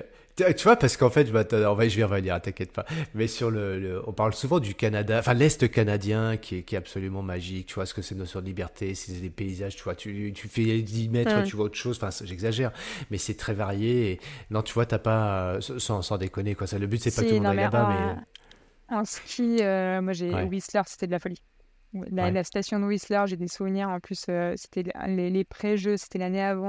On avait, moi, je faisais pas encore de la vitesse, donc les jours de vitesse, j'étais skier en libre avec mon père et euh, il avait neigé. Il y avait de la neige fraîche, de, de la vraie neige fraîche américaine dans Ouais. un espace euh, incroyable et un domaine. euh, Enfin voilà, tu, tu pouvais prendre 10 pistes pour arriver au même endroit, quoi. C'était de la folie. Donc, euh, ouais, Whistler en ski, c'était c'était- c'était dingue. On est où là? Whistler, euh, bah c'est Whistler, c'est Vancouver. C'était la station de ski de Vancouver. Hmm. Ouais. C'est quand même pas mal. D'accord. Ouais, Et j'ai retrouvé la question, c'était. Ah, euh, tu vois, ouais. Je t'ai emmené dans un autre endroit et euh, puis du coup, ça revient. Ouais, ça. Et, euh, et je sais pas trop comment, ouais, Mm. comment définir ça. Je pense qu'il y y a clairement un- une notion d'investissement, mais d'investissement global, quoi. Tu vois, c'est, moi, c'est vraiment. j'ai, j'ai tout mis au diapason pour mon objectif, quoi. Tu vois. Je laissais pas grand chose au hasard. Tu vois, Mm. c'est. Enfin, je, je le laissais, non, je vais le mettre au passé parce que je m'autorise aujourd'hui à, à le faire un peu différemment aussi, tu vois. Mais Mhm. pour atteindre ces, ces performances-là, parce qu'aujourd'hui, j'ai j'ai pas forcément les mêmes ambitions, mais pour atteindre ces performances de régularité et de polyvalence, il y avait vraiment ce contrôle euh, globalisé. Ouais. Mais du coup, il a fallu que j'apprenne aussi derrière à lâcher un peu prise sur certains trucs, parce que je me suis pris un peu des murs aussi, tu vois, à vouloir tout contrôler aussi. Il y a un moment donné où tu, Mhm. tu peux pas, quoi. Donc c'est aussi important euh, d'avoir un lâcher prise, mais dans un second temps, quoi, tu vois. Mhm. Quelles ont été euh, les, les personnes clés alors du coup dans ce dispositif? Parce qu'il y a toi, mais j'imagine qu'il y a la dé- délégation sur certains sujets, euh, sur, bah, si on parle de la performance pure, quelles ont été les personnes vraiment, euh, comment dire le terme, euh, qui ont, ouais, je, je dis clés tout à l'heure, mais les personnes, tu vois, sans, sans qui ça, ça aurait été, ça aurait pas été le même résultat, tu vois. Moi, je vais pas reparler de ma famille, parce que je pense que vous avez bien compris l'importance Allez, bah, c'est bien, c'est le premier, c'est la famille, bien sûr. La confiance, cercle proches, de ouais. Enfin, confiance. tu vois, mes Ouais. proches, euh, amis proches aussi. Ouais. Euh, on a quand Ouais. même un, un, un coach, qui- enfin un manager qui est arrivé euh, en 2011, donc à peu près au moment où moi aussi j'ai éclos, et qui a Mhm. réussi à, alors qui a pris la suite d'un- d'un- d'une première amorce de travail, mais qui a réussi à, à impliquer un peu plus de professionnalisme euh, dans le milieu, un peu plus de structuration, qui a apporté un Mhm. staff euh, à faire comprendre dans la fédération, euh, parce que nous, le, le siège de la fédération e-sport est à Paris, parce que c'est une, une fédération multisport, donc à faire comprendre un peu les enjeux et les, les besoins de, des disciplines d'hiver. Donc ça, ça a été important. Et moi, il y a, il y a des, des rôles, euh, tu vois, des, des gens de l'ombre, alors que des fois qu'on met Mhm. un peu en valeur, mais euh, Mhm. les techniciens et les kinés, pour moi, c'est des personnes qui ont toujours été des confidents, euh, des, des personnes très proches dans mon fonctionnement. Les kinés, c'est les Mhm. seules personnes, tu vois, qu'on, avec qui tu as un contact en tête à tête. Tu, vois, tu- pars deux semaines en équipe, c'est la seule personne avec qui tu es au calme pendant une demi-heure, avec qui tu peux échanger, avec qui tu peux parler, tout ça. Ça, c'est, c'est des personnes qui, qui, qui connaissent les athlètes, mais comme jamais. Et moi, j'ai eu une kiné en particulier qui est aujourd'hui ma meilleure amie. Je suis le monde de son filleul. Enfin, voilà, et cette relation, elle a été dingue. Elle était avec moi en chambre à, Sochi. Elle a été là. J'ai demandé à ce qu'elle soit là à Pyeongchang. Elle était là à Pyeongchang. C'est Clara. Clara. Et Clara, voilà, c'est un peu, elle symbolise un peu ces relations de, de, ces mmh. personnes qui, qui se mouent corps et âme euh, pour nos mmh. performances aussi. Parce que, parce que c'est, moi, des fois, pareil, hein, je, je, prends un peu de recul dans l'équipe et je me dis, mais ces personnes-là, les coachs, les kinés, les techniciens, ils, ils, ont le même rythme de vie que nous parce qu'ils partent autant. Alors, ils mmh. s'entraînent moins euh, quand ils sont chez eux, mais mais pour autant, ils, nous suivent pour que nous, on puisse performer, pour que nous, on puisse, euh, on puisse exceller et que nous, on puisse prendre la lumière. quoi. Et c'est des personnes qui sont, euh, qui sont en général euh, des passionnés aussi, donc c'est pour ça qu'on mmh. s'entend bien. Je te remercie d'en parler parce que moi, j'en connais qui vont vraiment prendre ce que tu partages euh, je pense même qu'il y en a peut-être un, une euh, parmi ces gens-là, tu vois, qui, ont les. Alors, juste les poils qui se dressent, d'autres, je suis sûr, qui ont une petite larme à l'œil. Et, euh, et moi, je pense forcément. Je vais pas les nommer parce que je sais qu'ils savent que je pense à eux quand je dis ça. Mais forcément, dans un parcours de sportif, on, les. Alors, si on voit un petit peu, tu vois, tu parlais du Tour de France tout à l'heure avec, euh, Christian Prudhomme, on voit de plus en plus ces reportages avec euh, bah, la confidence qu'il y a, le lien qu'il y a entre le, le préparateur, euh, même c'est même pas le préparateur physique, c'est le kiné, c'est l'ostéo, tu vois, ils sont là et puis ils écoutent. Mais cette écoute, c'est, ça permet de libérer, c'est des éponges, tu vois. Et toi, du coup, tu as tes émotions qui sortent, tu, tu, et puis après, ça te libère, quoi. Donc, il n'y a pas juste le ah bah kiné qui vient prendre mm. soin du corps, il y a le ciné, kiné qui prend soin simplement de l'aspect émotionnel, la charge, la charge émotionnelle qu'il peut y avoir sur le sportif. Et, et c'est, ce sont des gens extrêmement précieux dans la performance. Je les salue ici. Merci d'en parler, Marie. Et puis en plus, tu vois, tu mets un nom dessus. Donc euh, Clara, pour voilà, bah écoute, euh, merci parce que tu, tu as contribué aussi à la réussite. Mais c'est pas, enfin voilà, tu vois, que après moi, bah, tout le monde sait euh, ma relation avec Clara, mais mais voilà, c'est pour nommer quelqu'un, quoi. Mais c'est ces personnes, enfin tu vois. Et puis en plus, c'est ces personnes-là, enfin les techniciens et les kinés chez nous en ski, c'est les personnes, c'est les dernières personnes que tu vois avant de ah. partir en course. C'est eux qui sont avec toi au portillon, quoi. Un regard Donc, du moi, c'est les dernières étreintes, c'est c'est eux qui te mettent dans ta bulle, c'est eux qui mm, mm, t'accompagnent vraiment dans ces moments qui sont euh, bah, les moments euh, qui te libèrent. Quoi. Enfin, tu vois, ces moments où après, bah, c'est à toi de jouer. Et, ouais, c'est des personnes, enfin voilà, moi j'ai énormément de reconnaissance et encore plus pour l'investissement qu'ils ont pour nous, quoi, tu vois. Eh ben, je pense qu'on va terminer là-dessus, tu vois, parce que c'est assez beau, c'est beau finalement. Tu nous as emmené dans plein de coins du monde, tu nous as partagé euh, surtout pas mal de tout le back le backstage en fait. Ça qui était intéressant, c'est que bon, ok, il suffit de faire Wikipédia ou, ou demander à à, ton haut-parleur là, tu sais, je sais pas comment, j'utilise pas ça, mais tu sais, le truc à Alexia, machin et tout, et puis tu dis, bah tiens, donne-moi le palmarès. Qui est euh, Marie euh, Baucher euh, Alors, Arthur Baucher, et non, pas Arthur, Marie Baucher, ça crée pas pareil. qui est Marie Baucher, puis on va voir un palmarès, tu vois. Mais là, ce qui est bien avec toi, c'est que, évidemment, il y a la famille derrière, il y a, il y a tout un collectif, il a parlé des amis, et ça, ça, sur Wikipédia, il n'y a pas tout ça, tu vois. Donc, c'est chouette, et puis aussi, tout. mais non, tout comme d'ailleurs le, qu'est-ce qui fait qu'on est dans la performance, qu'est-ce qui fait qu'on est dans la réussite, tu vois, le, côté un petit peu, alors le mot tarte à la crème et le mindset qu'il y a derrière. Et on a bien compris toi comment tu avais forgé tout ça. Et d'ailleurs, euh, ceux qui nous entendent bah, n'auront pas le plaisir de te voir, mais sur YouTube, on peut tout simplement voir euh, Marie et puis d'ailleurs son environnement derrière. On voit que de quel bois tu es fait d'ailleurs. que j'ai fait moi, c'est bon. Ah, c'est toi qui as fait en plus, bah voilà. C'est une œuvre euh, du confinement, ouais.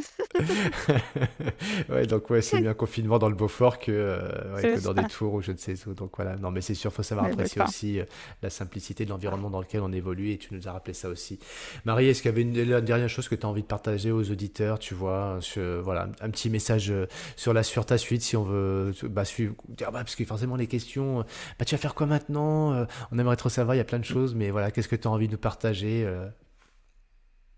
non, il y a, y, a, y a, beaucoup de choses. Après, est-ce que mmh. tu vas les nommer? C'est pas. Mais quand je mmh l'ai annoncé à mes partenaires, j'aurais dit le, le ski c'est fini, mais la vie continue. Et, et c'est mmh vraiment ça. Et moi, je suis un peu dans ce mode-là aussi. Et, et, voilà, moi, clairement, je suis en train de, de, de quitter un, un, milieu qui m'a forgé, qui m'a formé, quelque chose que je connais depuis toute petite. Et pour autant, bah, c'est un peu vertigineux, mais c'est le bon vertige. Tu sais, c'est le vertige qui qui te donne envie d'y aller, quoi. C'est pas le vertige qui te fait peur et qui te fait reculer. Donc, euh, moi, je suis un peu dans ce moment-là. Donc, c'est peut-être partager un peu cette, euh, cette, euh, cette pensée-là de se dire, ben, il y a des moments, il y a des grands sauts qu'il faut, qu'il faut faire, mais ça peut aussi bien se passer Mmh. parce qu'il y a eu Mmh, beaucoup de mmh. réflexions en amont aussi. Et c'est pour ça Ouais. que j'arrive aussi à, à être très détendue. Mais, mais voilà, des fois, il y a des, des grands sauts qui, qui peuvent être euh, vécus positivement. Donc, donc, moi, je suis dans ce mindset-là en ce moment. Donc, donc voilà, je vous le partage. Eh ben merci. Voilà, c'est un grand saut qui peut faire peur, mais, mais pas oublier que derrière soi, euh, dans son passé de, sportif, on a, mais, on, a rempli un, un sacré bagage de, qui nous permet de, s'adapter dans, dans tous ces, voilà, dans tous ces, ces opportunités, on va dire ça comme ça, ces opportunités qui vont arriver.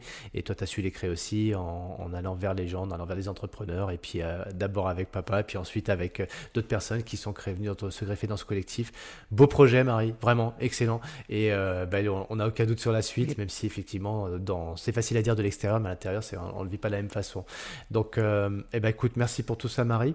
Je vais continuer la discussion avec toi, juste sur une question, ce sera en off. C'est, c'est Et ça, tu vois, je fais un peu le teasing. c'est- Je vais te Ouais, poser la question, vrai. mais tu vas pas y répondre, tu vas bien répondre à moi en off. C'est s'il y avait un sportif que je, ou une sportive ou un entrepreneur que je devais interviewer, tu vois, euh, que tu as vraiment envie d'écouter, ce serait qui? Réponds pas parce que les auditeurs ils vont, ils vont entendre la réponse et en fait, euh, je, je ferai une dédicace à toi sur- lorsque j'interviewerai cette personne. En tout cas, euh, merci à toutes et tous. Euh, j'espère que, bah voilà, je sais pas, j'espère, je suis certain que le, le parcours de Marie vous a apporté beaucoup d'éléments. Si vous voulez continuer avec elle, vous savez comment. Elle est ouverte sur les réseaux. Et si vous voulez partager avec nous sur le Champion de ma vie, n'hésitez pas à liker, partager comme on dit, et euh, vous abonner à la chaîne Champion de ma vie parce que voilà, derrière les champions de sport, il y a aussi les champions de leur vie. Et Marie, on te remercie pour nous avoir partagé tout ça. Merci Marie. Merci. Merci à tous d'avoir écouté ce nouvel épisode Champion de ma vie. Si vous souhaitez entrer en contact avec nous, vous êtes les bienvenus.